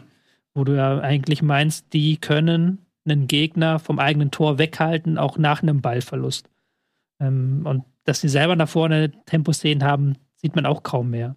Zumindest die Flanken haben in diesem Spiel besser geklappt. Also da waren ja zwei Tore nach zwei wirklich schönen Flanken, das kann man positiv hervorheben, aber das war es dann auch schon. Aber wenn ich jetzt mal so sehe, Innenverteidigung Orban Klostermann, dann davor äh, Schlager Kampel, ja auch nicht die schnellste Defensive. Ne? Also da kannst du schon mal einen Konter starten gegen, äh, gegen die äh, Spieler Henrichs Raum. Ja. Also es ist nicht, es ist nicht die schnellsten. Nee, äh, 100%. du hast mit Openda 100%, und, ja. und, und äh, Xavi hast du natürlich äh, zwei top schnelle Leute, aber die sind halt da vorne. Äh, und auch jetzt nicht dafür bekannt, bis an eigenen Strafraum immer zurückzurennen, aber kann mir schon vorstellen, dass da, ähm, dass man sich dann sagt, ja, komm, die können wir überspielen.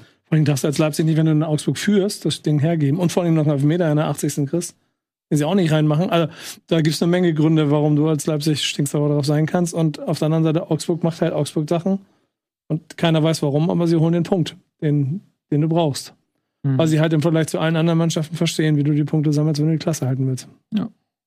Es nervt mich zu Tode, aber und ist ganz lustig. Am Wochenende mit unterschiedlichsten Leuten über Bundesliga gesprochen, aus unterschiedlichsten Fanlagern und einhellig alle sind der gleichen Meinung, dass Augsburg, das muss jetzt auch langsam mal gut sein. So, das kann, das kann so nicht weitergehen. Da alle so, das, was, warum zur Hölle? Jetzt auch wieder gegen Leipzig. Aber man muss den Hut davor ziehen, was sie da machen. Absolut. Ich äh, würde Demirovic auch noch mal hervorheben. Keine Ahnung, warum der in Augsburg gelandet ist, aber Der getauscht ist, wurde gegen Gregoritsch. ja, aber hätte ja auch ein bisschen nach oben fallen können. So in, in dem Tausch. Und der trägt da die Augsburger Offensive, das ist wirklich torgefährlich. Und der könnte auch ein Regal weiter oben funktionieren, glaube ich. Zwölf Saisontore. Ja. Und also Stark, ne? Ja. Der hat jede, ich habe den auch gestern noch mal abgecheckt. Der hat fast jede Saison äh, zweistellige Scorerwerte. Ist auch ein enorm mannschaftsdienlicher Stürmer. Also immer ähm, viele Assists auch. Absolut verlässlich und er ist auch noch gar nicht so alt. Ich glaube 24, 25 Grad geworden oder so. Also ist jetzt 25 ähm, Jahre. In Hamburg übrigens. Hamburg geboren. Ja. Hamburger Jung. Hamburg, meine Perle. Ja. Ja, ist ähm, schade. Das, äh, also für ihn, Das ist nur, das ist nur Augsburg. Ja, der macht dass er ja, nicht in Hamburg er ist ja geblieben Kapitän in, Ja. in Augsburg, glaube ich, auch. Ja. Ist ja immer Ja, der hätte auch zum. HSV kommen Das können. meine ich. Warum, Junge, komm nach Hause. Nächstes Jahr dann, Mhm. wenn sie oben sind. Ja. Jo, also wir machen weiter. Wir haben mal ein bisschen was zu tun da ähm, und wollen jetzt uns nicht zu lange aufhalten mit Dingen, wo ihr gar nicht so viel zu sagen wollt. Wir haben ja noch einige Leckerbissen, zum Beispiel Heidenheim gewinnt in Bremen, Nico. Die Siegesserie, die unheimliche, ist gerissen. Kaum bist du wieder, warst du letzte Woche eigentlich da? Ja. Ähm, War ich hier? Weiß ich gar nicht. Ja. Ja, war's. War hier. Warst du da? Ja, 30 Ach, siehst du, ich habe hab nicht aufs Ergebnis geguckt, weil ich war so, war so sonst wäre ich nicht hier. War, du- warst du da bei der Geburtstagsfeier jetzt am Wochenende? Mit- war große mit- Geburtstagsfeier in Bremen, 125, 125 20 Jahre, mit der Party und allem drum und dran. Und Leute, wir können, also ich kann gerne was auch zu Heidenheim gleich sagen, aber ihr seid alle Fußballfans. Und ihr seid natürlich aber auch alles, alles, wir sind ja alles auch Mediengrößen. Wir haben alles gesehen, wir haben alles gehabt. Wir, wir, wissen, wir wissen, wie der Hase läuft. Ne? Absolut. Ihr müsst euch das mal so vorstellen. Versucht euch in euer Herz, du hast kein Fußballherz, ähm, hineinzuversetzen. Ihr seid auf einer Veranstaltung, große Jubiläumsfeier, und der Verein hat es geschafft, so, ich würde mal so formulieren, so 95 Prozent aller Legenden, die der Verein aus, den, aus deinem Bewusstsein hat, in eine Halle zu bringen, die dann alle gemeinsam an zwei Bars mit ein paar Foodtrucks und einer Bühne und rumstehen. Ich stand da mit äh, Johannes Strade, Daniel Boschmann, ähm, wir waren so ein bisschen Reisegruppe, und wir haben uns immer unterhalten. Und du kennst das, du unterhältst dich so. Und dann guckst du so dich an und dann guckst du immer so links, rechts einfach mal rüber. So, keine Ahnung. Ich habe 15 alte Torhüter von Werder Bremen gesehen. Ich habe die komplette Meistermannschaft 2004 gesehen. Ich, alle waren da. Das war so ein krasser emotionaler also, also mein 15-jähriges Ich, wenn das das vorher gewusst hätte, dass ich irgendwann mal in einem Raum sitze und ich bin null Stars, ist mir alles scheißegal. Mein ganzes Leben, da war, da war mein 15-jähriges Ich wirklich so, ey, das ist das nicht. Das, Andreas Herzog war der da? Mik Mikko Votava, ja, der gehört zu den 5%, die nicht da waren. Weil der nämlich mit Südkorea erst ausgeschieden ist und deshalb zeitlich nicht das einrechnen konnte. Der einzige, das darf ich, darf ich, darf ich das hier erzählen? Sagen wir so, Ja, darfst du. Johann Miku hätte mich gefreut, wenn er es geschafft hätte. Er hat's auch War nicht da? Nee, aber Diego? Diego, ja, selbstverständlich. Özil? Äh, nee, der ist, Der Kugelblitz? ja, hundertprozentig. Rune? Bratzett. Äh, Rune Bratzett auch, der musste irgendwie fürs norwegische Fernsehen Wer, arbeiten. wer ist, Rufer. können wir jetzt aber kurz einen? Wer ist der größte Fußballer quasi, den ihr je getroffen habt? Persönlich? Mit Der ich persönlich, jetzt nicht, jetzt nicht, den ihr auf YouTube Uwe gesehen Seeler, Wie, habt. wie, Uwe Seeler? der will da drüber. Ich habe. Franz Beckenbauer. Ich kann Franz Beckenbauer an. Aber was heißt persönlich Auge. getroffen? Ich saß mit Franz Beckenbauer im Fernsehstudio. Was sagst du mit äh, Uwe Seeler? Auf der Süßigke Süßigkeitenmesse in Köln. Du Lionel hast, Messi. du hast abgelästert über mich. Mit Uwe Seeler. Uwe Seeler, ja, da sind wir uns halt einfach, einfach einig gewesen. Aber da möchte ich noch mal fragen, was heißt hier persönlich getroffen? Ich habe viele Stars in meinem Leben getroffen. Was heißt Fußballer. Ja. Halt. Er muss ein Wort mit dir gewechselt Ja. haben. Uwe Bein? Nicht schlecht. Aber du hättest auch Uwe Seeler sagen können, aber habe ich jetzt nicht genommen. Warst ja dabei. zurück zum Spiel. Es war halt, oder zurück. Äh, Jetzt darf ich kurz den zweiten Gedanken machen. Äh, Die Frage an dich jetzt. Wie ist es emotional, abends mit dieser Meistermannschaft von 2004, mit diesen Legenden des Vereins zu sein, nachdem du zwei Stunden oder drei Stunden vorher gegen den FC Heidenheim, Fußball-Gottverein, ja, weißt du, was das 2-1 Geile war? hast. Ja, weißt du, was das ist, Geile das nicht, ist das nicht so eine Textbildschere, wie man so schön Das, sagt? du, das, es hat sich relativ schnell so der Running Gag ähm, durchgesetzt. Heidenheim hat scheinbar das Briefing nicht gelesen ähm, und es ist total ärgerlich. Aber du hast auch gemerkt, dass es also bis auf der, aber natürlich den Verantwortlichen, aber die Mannschaft war ja auch da. Da war schon ein bisschen. Ich, ich habe mich mit ein paar von denen unterhalten. Die war schon so die Faust in der Tasche und so. Aber zugleich auch das Bewusstsein darüber und das fand ich auch total geil. Hier entsteht was. Das ist eine geile Truppe und das ist total ärgerlich. Aber der stell dir mal vor, wir hätten die sechs mehr gegen Heidenheim, wir haben null, das geht nicht. Vier musst du da holen. So, das war der Tenor. Das sportlich können wir gleich noch zur Seite packen. Aber dieses Momentum war dann doch größer. Das hast du gemerkt, weil einfach, also sowohl im Stadion, ich weiß nicht, ob ihr die Choreo gesehen habt, ähm, ja das, und dieses Ding da mit 40.000 Leute, wo wirklich 40.000 Leute wippen und so bis in, in die wie VIP und so, alle am Hüpfen, alle, alle ihre Capes übergezogen. Das war ein sehr, sehr schöner Werder Bremen-Moment, der so natürlich so ein bisschen das ärgerliche Sportliche dabei so ein bisschen überlegt, also so ein bisschen drüber gelegt hatte. Ähm, und am Ende des Tages, glaube ich, auch wichtiger war als äh, die drei Punkte, die dann am Ende verloren gegangen sind. In dem Moment. Montag ist es dann wieder anders. Und dann fängst du an, dich darüber zu ärgern, dass du gegen Heidenheim verlierst. Und dann dazu sportlich, dann, dann könnt ihr wieder, weil ihr habt ja auch einen Blick drauf. Ich gucke mir das halt an und ich denke mir halt, die Wichser, wie gut die sind. So, Bremen war ein bisschen noch nicht da und so. Da, da kannst du hast richtig gemerkt, dass die Mannschaft ein bisschen damit gebraucht hat, mit dem Momentum klarzukommen, dass das ganze Stadion springt und sowas alles. Aber die so, zack rein, zack rein und dann das so gnadenlos gut über die Zeit gebracht, das Ganze. Wenn Bremen nach drei Minuten, wenn Stay da das 1-0 macht, ich glaube, dann wird es ein komplett anderes Spiel. Hätte, wenn und aber. Mhm. Ist es nicht. Und Bremen hat, glaube ich, dreimal Pfosten und es, ich habe sie nicht gesehen. Deswegen mache ich jetzt nur so die ja. zwei Elfmeter-Situationen, wo bei der einen ja Duck schon im Stadion hat man von zwei Elfmeter-Situationen gesprochen, bei der einen ja Duck schon im Prinzip schon den Ball und am Arm hat ihn schon auf den Punkt gelegt hat und gewartet, dass der Schiri pfeift. Also mit ein bisschen mehr Fortune holst du zumindest einen Punkt, dann wäre es also halb geil gewesen. So ist es halt eine sehr bittere Niederlage gegen eine Mannschaft, die du halt auf dem Weg nach Europa nicht aufhalten kannst. Zitat Ende. du drehst schon deine Augen. Ich weiß nicht, was das für ein komisches Zitat ist, das du jetzt in, innerhalb von 48 Stunden 47 Mal benutzt hast. Äh, Heidenheim wird halt nicht Europa League spielen. Bissig, ne? Äh, Heidenheim wird halt nicht Europa League spielen. Punkt. Und das ist, äh, die sind auch nicht auf dem Weg nach Europa, die sind auf dem Weg zum Klassenerhalt. Okay, Entschuldigung. Nur weil man Bremen besiegt, ist man nicht automatisch auf dem Weg. Ah, Entschuldigung, ich wusste nicht, dass nur Witze stattfinden, wenn du sie witzig findest. Und alle anderen die Witze machen müssen und Etienne Gade es nicht witzig findet. Ach, das ist ein dann Witz? ist es irgendwie, ja, nein, ich meine das tot ernst mit Heidenheim. Weil ich bin ja ein Trottel, der hier seit zehn Jahren sitzt und keine Ahnung vom Fußballer. Deswegen mache ich Witze über Heidenheim. Hä, du hast das, so, Herr Gade, jetzt du hast das in die WhatsApp-Gruppe geschrieben, wo nur wir das lesen. Dann schreib ein Smiley dahinter, damit wir wissen, dass du lustig Du, äh, du erzählst das nicht du, du, den ganzen, du erzählst den ganzen Tag irgendwelche Sachen, wo man nicht weiß, meint er es ernst oder soll es ein Joke sein? Ja. Und in 80% der Fälle meinst du es ernst. Ja, aber die 20% musst du doch rauslesen können. War Woltemade auch ein Joke? Nein! Da siehst du, war Kofeld ein Joke? Ich soll dir übrigens schöne Grüße von mir ausreden. Von, von wem? Vom Woltemade. Mir nicht. Und den hier. Ja, I don't care. Der also, wird, wird, genauso durchstarten in der Nationalelf wie ich. Heidenheim gegen Werder Bremen. Lass uns kurz über Heidenheim reden. Ich möchte doch mhm. einmal das herausstellen. Egal, ob jetzt das Europa-Gags machen oder nicht, sie sind ein Punkt von Platz 7 entfernt. Sind die ähm, sind jetzt seit, ich muss mal kurz gucken, seit sieben oder acht Spielen umgeschlagen. Ähm, seit acht Spielen sind damit die, haben die zweitlängste Serie nach Leverkusen, obviously, die noch komplett umgeschlagen sind. Und nach gute Zeiten, schlechte Zeiten. die sind seit Jahrzehnten umgeschlagen. In geilen Storylines. Mhm. Ähm, und da hast du auch wieder gesehen, was Heidenheim so gefährlich macht weil Werder Bremen hat halt ganz normal gespielt, haben versucht, gut äh, zur Position zu kommen, haben auch Ideen gehabt, wie sie die Manndeckung von Heidenheim knacken, aber haben auch immer wieder Räume auf den Flügeln gelassen. Und das ist, gibt gegen jeden anderen Gegner Sinn, dass du halt sagst, wir machen das Zentrum zu, Flügel können sie machen, was sie wollen, aber gegen Heidenheim halt nicht. Weil Heidenheim, da hast du Dingchi, da hast du Beste, wen hast du in der Mitte? Meloni und äh, wer hat da doch gespielt? Keine Ahnung, Schöppner hat, glaube ich, nicht gespielt. Doch, Schöppner hat gespielt. Ist doch vollkommen egal, ob Meloni oder Schöppner da im Zentrum den Ball hat. Du willst, dass Dingschi und Beste nicht ins Spiel kommen. Aber haben sie halt dann falsch gemacht und haben zehn Eckbälle zugelassen. Zehn Eckbälle gegen Heidenheim. Heidenheim hätte drei Tore nach Eckbällen erzielen müssen. Also da waren ja wirklich drei Riesenchancen. Mhm. Eines davon ist natürlich reingegangen. Aber wenn du zehn Eckbälle gegen Heidenheim zulässt, brauchst du nicht immer eine Niederlage beschweren, finde ich. Ja.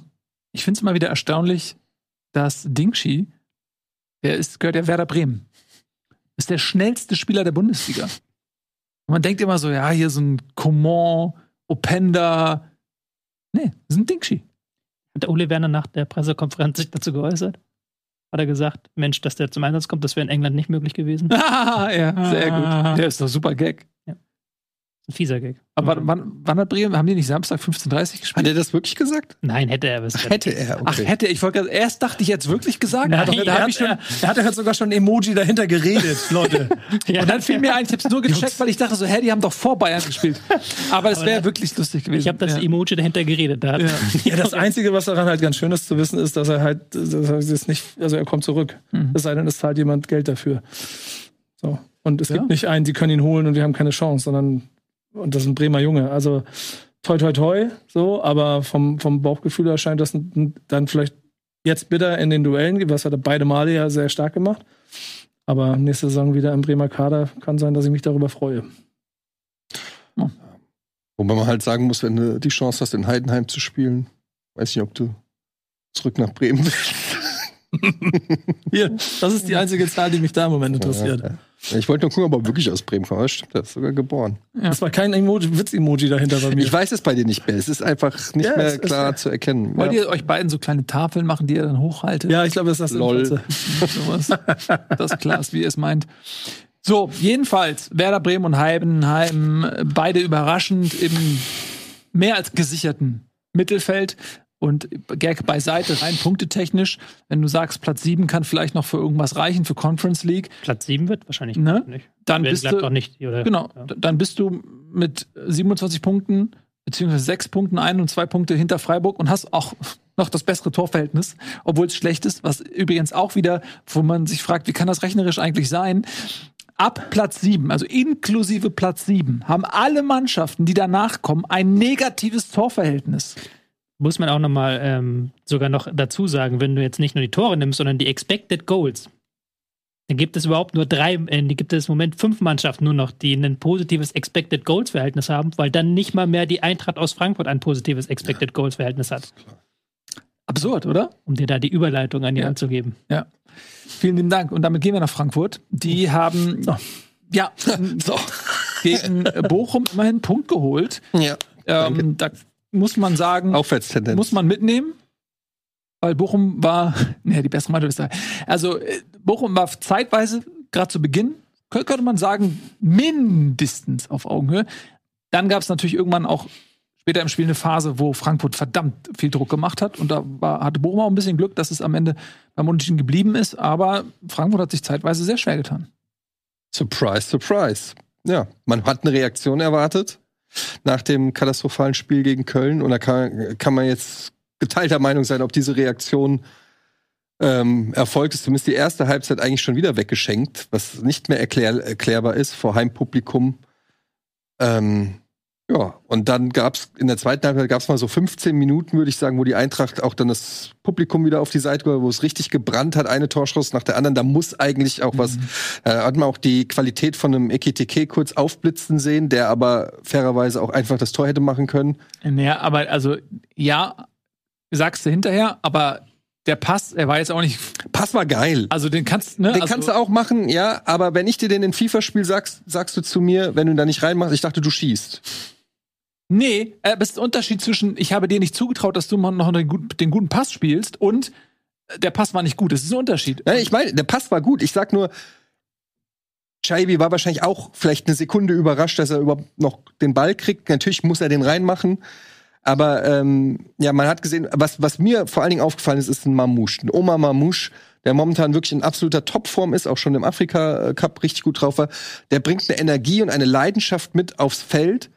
Und da fallen alle anderen Spieler ab. Und das ist eigentlich das Problem. Weil du siehst, wie ein Spieler voll brennt, rennt und rennt und arbeitet und auch dieses Tor, wie er sich erarbeitet hat und so weiter.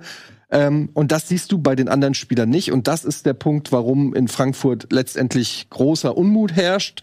Ich sag's, hab's sag's jetzt ja fast jeden Spieltag. Klar, punktetechnisch brauchen wir nicht drüber reden, bist immer noch in Schlagweite für die Euro Euroleague. Ähm, aber die Art und Weise, wie die Eintracht da spielt, nach nunmehr 31 Pflichtspielen, ist, ähm, da ist es dann mit, wir müssen Geduld haben, natürlich nicht mehr so weit her, weil dafür ist das einfach zu schlechter Fußball. Das macht einfach keinen Bock, der Eintracht zuzugucken. Das ist emotionsloses. Fra also ich kann mir selber langsam nicht mehr erklären und es wirft große Fragen auf die Tauglichkeit von Dino Topmöller. Das muss ich einfach so sagen. Natürlich gibt es auch Erklärung, dass da immer wieder Spieler dazukommen, die noch nicht fit sind. Jetzt im Winter die ganzen Spieler, die alle noch nicht eingespielt sind. Ekiteke kommt raus, der hat irgendwie äh, äh, zwei Monate nicht mal individuell trainiert oder so, wo man sich dann aber auch fragen kann, ja, macht es dann so Sinn für äh, fast zwei- 25 Millionen im Winter dann einen Spieler zu holen, der nicht fit ist, ja?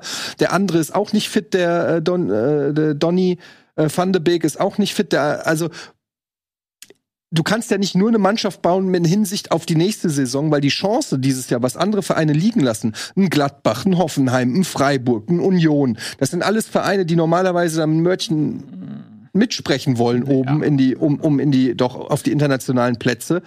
Die lassen alles, alle was liegen. Selbst in Leipzig spielt Also- nicht super souverän. Ich sehe ganz ehrlich, ich finde, dass Frankfurt Stuttgart ist die Überraschungsmannschaft. Die kannst du eigentlich noch rausrechnen. Letztes Jahr Ja. Qualifikation gespielt. Das heißt, Platz, ich sehe Frankfurt auf Platz 5 von, von der vom Potenzial, von der Qualität. Kaderwert, ja. Nicht vom Kaderwert, das ist mir jetzt erstmal egal. Äh, Marktwerte werden angepasst Ja. und so. Und Frankfurt hat viele junge Spieler und da sind vielleicht auch gewisse Marktwerte noch nicht angepasst. Und äh, da sehe ich nach Leverkusen, Bayern, Dortmund und Leipzig ich, ist für mich Frankfurt eigentlich auf Platz 5. Und wie gesagt, Stuttgart spielt die Übersaison, muss man gucken, wie viel ist es der Trainer, wie viel ist es, sie sind beflügelt und wie viel davon Aber da bin ich doch bei dir. Genau, deswegen meine ich, weil du gerade sagtest, in der Aufzählung in einer Saison, wo, wo Gladbach, Freiburg, Hoffenheim was liegen lassen, dann denke ich mir so, nee, das ist da, wo Frankfurt hingehört, eigentlich noch plus eins. Nein, das, was ich meine, ist, dass die nicht aufholen. Dass ein, ein Gladbach, äh, ein Freiburg, ein Hoffenheim, das sind alles Vereine, die gerne um die Euroleague zumindest mit äh, in, in Schlagweite bleiben wollen, die das alle nicht schaffen. Du kannst nicht immer davon ausgehen, dass Freiburg abkackt, obwohl die Eintracht ein, äh, ge- gegen, wir haben ja bislang nur gegen, wir haben scheiße gespielt gegen Darmstadt, gegen Mainz, gegen Köln, gegen Bochum. Also, sorry, das ist gegen Saarbrücken, gegen Aberdeen, gegen äh, weiß ich gar nicht, gegen Leipzig äh, Grottenspiel gemacht, haben wir zwar gepunktet, gegen Mainz haben wir einfach nur aufgrund der Hacke vom Chor äh, was geholt. Also es ist einfach die Anzahl an Spielen, die die Eintracht komplette Grütze spielt, ist einfach ein Fakt und das da brennt der Baum und ja, ich bin der Meinung, dass das eine Trainersache ist. Ich habe das hier in der Sendung ja schon ganz früh und ganz oft gesagt, dass ich diesen Plan nicht erkenne. Am Anfang konnte man das in der, in der, in der Hinrunde konnte man das vielleicht noch erklären, aber nach 31 Pflichtspielen müssen die scheiß Spieler doch mal langsam wissen, wo sie hinlaufen müssen oder wie man einen Pass spielt oder du oder die raffen's nicht. Da sind wir in einer, so einer ähnlichen Situation wie beim Tuchel mit von wegen verkopft und irgendwie nicht frei und ja, keine Ahnung. Auf jeden Fall nervt's. Punkt. Aber ich freue mich jetzt natürlich, dass ein Mamouche wieder da ist. Jetzt, das, da ist natürlich auch ein bisschen was dran. Jetzt hat er alle Spieler da. Jetzt kann er mit den allen trainieren. Dann ist auch noch ein Kalajdzic, muss natürlich genau an dem Wochenende Vater werden, ähm, wo er eigentlich eingeplant war al- als Stürmer, ja. Wo er eigentlich zu spielen hat. Ja. Und ähm, wir wissen ja alle, ne, wir sind alle, wir sind alle Eltern. Es wird ja jetzt nicht einfach. eben noch mal so, einmal gucken, warte mal, stimmt das? Ja. Ja, stimmt. Es wird ja jetzt nicht einfacher. Das, die Geburt ist zwar jetzt da, aber so ein Kind, so ein Baby, dann in den ersten Wochen, das macht ja was mit dir. Da kannst du ja Das auch, beflügelt dich. kann dich beflügeln, kann aber auch für schlaflose Nächte sorgen, Man weiß für, nicht, was man bekommt bei so einem Kind. für Kannst halt Konzentrationsschwierigkeiten. nicht vorbestellen. Ja, da muss man das nächste Mal bei der Verpflichtung muss man erst mal gucken, wie ist da der Familienstand. Aber, aber wenn, wenn du die nächsten vier Wochen, die nächsten vier Bundesligaspiele anguckst von Frankfurt, dann ist, ist ja, ist ja, also, also Als ob man die Eintracht irgendwie predikten könnte. Nee, aber die nein, können genauso, können die jetzt 6-0 ge ge- gewinnen gegen Leverkusen und dann 6-0 verlieren Ja, gut, stimmt gegen, gegen irgendeinen Lulli-Verein. Also Aber das es ist doch extra so. Freiburg, Wolfsburg, Heidenheim, Hoffenheim. Das alles, was im Mittelfeld rumspielt und, und mit Fußball spielen will. Und bis auf Heidenheim hinter den Erwartungen steht. Das können spannende Wochen werden. Jo, spannend war es auch an anderen Schauplätzen. Stark. Zum Beispiel in Stark, Berlin, stark, an der alten Försterei, als der niedergegangene Das war nicht spannend. Traditionsclub Nee. aus Das war nicht spannend. Ich versuch's ja auch nur in Lass das sein. Form. Wo sind das wir? einzig Spannende war die Anzahl der Tennisbälle, die mit ins Stadion geschluppt werden, um Ja. 45 Minuten lang Spiel unterbrechen zu können. Er was- schafft den Tennisball-Weltrekord. Respektabel war. Was mich wundert ist, es gibt ja beim Tennis so Röhren. Ich weiß nicht, ob ihr die kennt, damit man sich nicht Ja. immer bücken muss, um die Bälle aufzuheben. So, so Röhren, die kannst du also so flop, flop, flop, flop, flop, kannst du die Tennisbälle so. Und dann werden die da so gestapelt, Ja. dann kannst du es so wieder ausschütten. Mhm. Warum hat nicht mittlerweile jeder Ordner so ein, so ein Flup-Flup-Flup-Rohr? Muss ja dazu sagen, mittlerweile sind sie ja flexibler geworden in dem, Ja. was sie werfen. In Mhm. Köln waren es ja, glaube ich, Kamelle, die sie da ordentlich auf den Platz geworfen haben. Ich habe auch so, so Flummis und diese, diese, Okay, diese, diese Schleimbälle habe ich auch gesehen. Also, da Was ist mit. Staubsaugern? Es gibt doch so riesige Soll Industriestaubsauger. Rasen Staubsauger werfen? Also zum Saugen. Nein, die Ordner. War das, ein Ach so. war das ein Witz? Staubsauger. Das ist ein ziemlich lustiger Witz. Er hat es so gefragt, dass es durchaus so zu verstehen ist, warum werfen die nicht Staubsauger? Und stell dir jetzt mal vor, die Fans würden Staubsauger auf das Feld werfen. Es wurde auch schon mit Schweinsköpfen geworfen. Mhm. Ja, Oh, danke, Figo. Ja. Das Spiel war grauenhaft, also wirklich äh, an Grauenhaftigkeit kaum zu überbieten. Äh, Union Berlin ist genau dort, wo sie mit Urs Fischer aufgehört haben, nur ohne, dass sie offensiv was anbieten. Also die haben ja mittlerweile beschlossen, dass sie wieder auf die Fünferkette gehen und diese Viererketten-Experiment mit der Bielica sein gelassen. Das war wirklich 5-3-2, vielleicht ein paar Konterversuche. Klar, auch hier wieder ein bisschen Verletzung zu kämpfen. Alex Kral musste als Rechtsverteidiger aushelfen, war da sehr defensiv. Mhm. Wolfsburg muss man zugutehalten, dass die sicher wirklich dann noch ein paar Chancen erarbeitet haben in der ersten Halbzeit und da waren auch ganz nette Kombinationen dabei und auch dieser Behrens-Effekt vorne, Behrens als Stürmer zu haben, der auch mal einen langen Ball ablegt, ist schon eine ganz gute Idee. Aber die haben auch dann gar keine Gegenwehr mehr gezeigt, nachdem dieses äh, 1 zu 0 gefallen ist. Also letzter Bundesligasieg von Wolfsburg ist vom 15. Spieltag der 1-0 Auswärtssieg gegen Darmstadt. Ja, Torschütze also Dzeko. Wolfsburg hat er jetzt auch schon gesagt, es gibt ein Endspiel für Kovac gegen Borussia Dortmund. Bin ich gespannt, was er Stark. daraus macht. Kann Ein sein, starkes nächste- Endspiel. Kann er Endspiele. Einmal Ja. Boateng anrufen. Ja, super, dann kommt der Trainerwechsel ja genau zur Partie gegen die Frankfurter wieder. Aber pff, Ja. ja, Wolfsburg, kannst du wirklich langsam drüber nachdenken über Trainerwechsel. Ja, also so leid mir das, ja, das ist auch geheuchelt. Aber ich meine, es fühlt sich trotzdem immer bescheuert an. So, man, ver- es ist ja auch Menschen, ne? Man redet immer so, so, wie man so Autoteile austauscht. Ja, da muss ja mal ein neuer Zylinderkopf rein. Am Ende sind es ja auch Menschen, aber sie fallen halt weich, weil sie alle Millionäre sind. Von daher sind sie zumindest jetzt nicht in ihrer Existenz in irgendeiner Form bedroht. Und ähm, was jetzt Wolfsburg da anbietet, sowohl die Ergebnisse als auch die Art und Weise, ist einfach grauenvoll. Und es wird ein Ende finden. Und man zögert es jetzt hinaus, warum auch immer. Vielleicht wa- wartet man ab, ob Steffen Baumgart auf dem Markt bleibt. Keine Ahnung. Der würde vielleicht Wolfsburg gut tun. Vielleicht, weil er nicht einen neuen Trainer direkt auf Dortmund. Ich würde gerne, loslassen. ja, vielleicht. Ich würde trotzdem gerne so, so jemanden wie Steffen Baumgart mal in Wolfsburg sehen. Nicht, dass ich unbedingt glaube, dass die Spieler ihm zuhören, aber einfach von der Art und Weise. Lass, lass die mal rennen, lass die mal was machen. Das ist ja der falsche Standard Wolfsburg dafür, oder? Was haben die denn mittlerweile für einen Standard? Ein Standort. Das ist der falsche Standort für diese Art von Fußball. Weil ja, aber glaube, das ist ja, das ist ja das Wolfsburg hat einen, hat ja nicht den, da geht ja keiner hin, weil er sich mit dem Verein so sehr identifiziert. Ich meine, das haben wir jetzt ja bei diesem Kevin Behrens Wechsel auch erlebt. Der ja da ganz offen davon gesagt hat, ich bin jetzt 33, Karriere geht nicht, 33, ist er 33? Mhm. Äh, Karriere geht nicht mehr allzu lang. Das ist nochmal ein guter Vertrag, den ich hier alles bekomme. richtig Und gemacht. es ist auch Ja. alles professioneller in Wolfsburg als bei Union ja. Nein, also Kevin Behrens hat alles richtig gemacht. Das ist doch völlig klar, der, dass der jetzt nochmal einen guten Ja, klar, Vertrag aber- hat. Das, das gönne ich ihm. Ich glaube auch, dass man da auch keinen Nachfolger einfach findet. Das ist ja momentan auch schwierig jetzt. Das ist jetzt nicht so, dass da die Vielleicht kommt Glasner zurück. Glasner eben ist ja der, der größte Name, der noch frei ist aktuell. Der wird Der nicht mehr nach Wolfsburg. Geht nicht gehen. mehr nach Wolfsburg, nein. Trotzdem ist es einfach für mich die größte Enttäuschung mit, mit den Investitionen, mit der Mannschaft. Ja. Äh, Du kannst immer nur wieder sagen, du hast jetzt da 30 Millionen für, für Matcher bekommen und äh, 30 Millionen für Dingsbums da hinten links. Von der, Van de Feen. von der Feen, genau. 40 Millionen. So ist jetzt nicht, dass die Mannschaft auseinandergefallen ist und hast so, so viel frisches Geld und kannst richtig einkaufen gehen und dann kommt das dabei raus. Ich finde das eine Frechheit von Wolfsburg. Die haben den Auftrag, Wie du sauer wirst. ja, es ist, das macht mich auch sauer, weil wenn eine Mannschaft wie Wolfsburg in der Bundesliga spielt, dann musst du entertainen. Das kann nicht sein. Wenn du in der Willst Bundesliga spielst haben?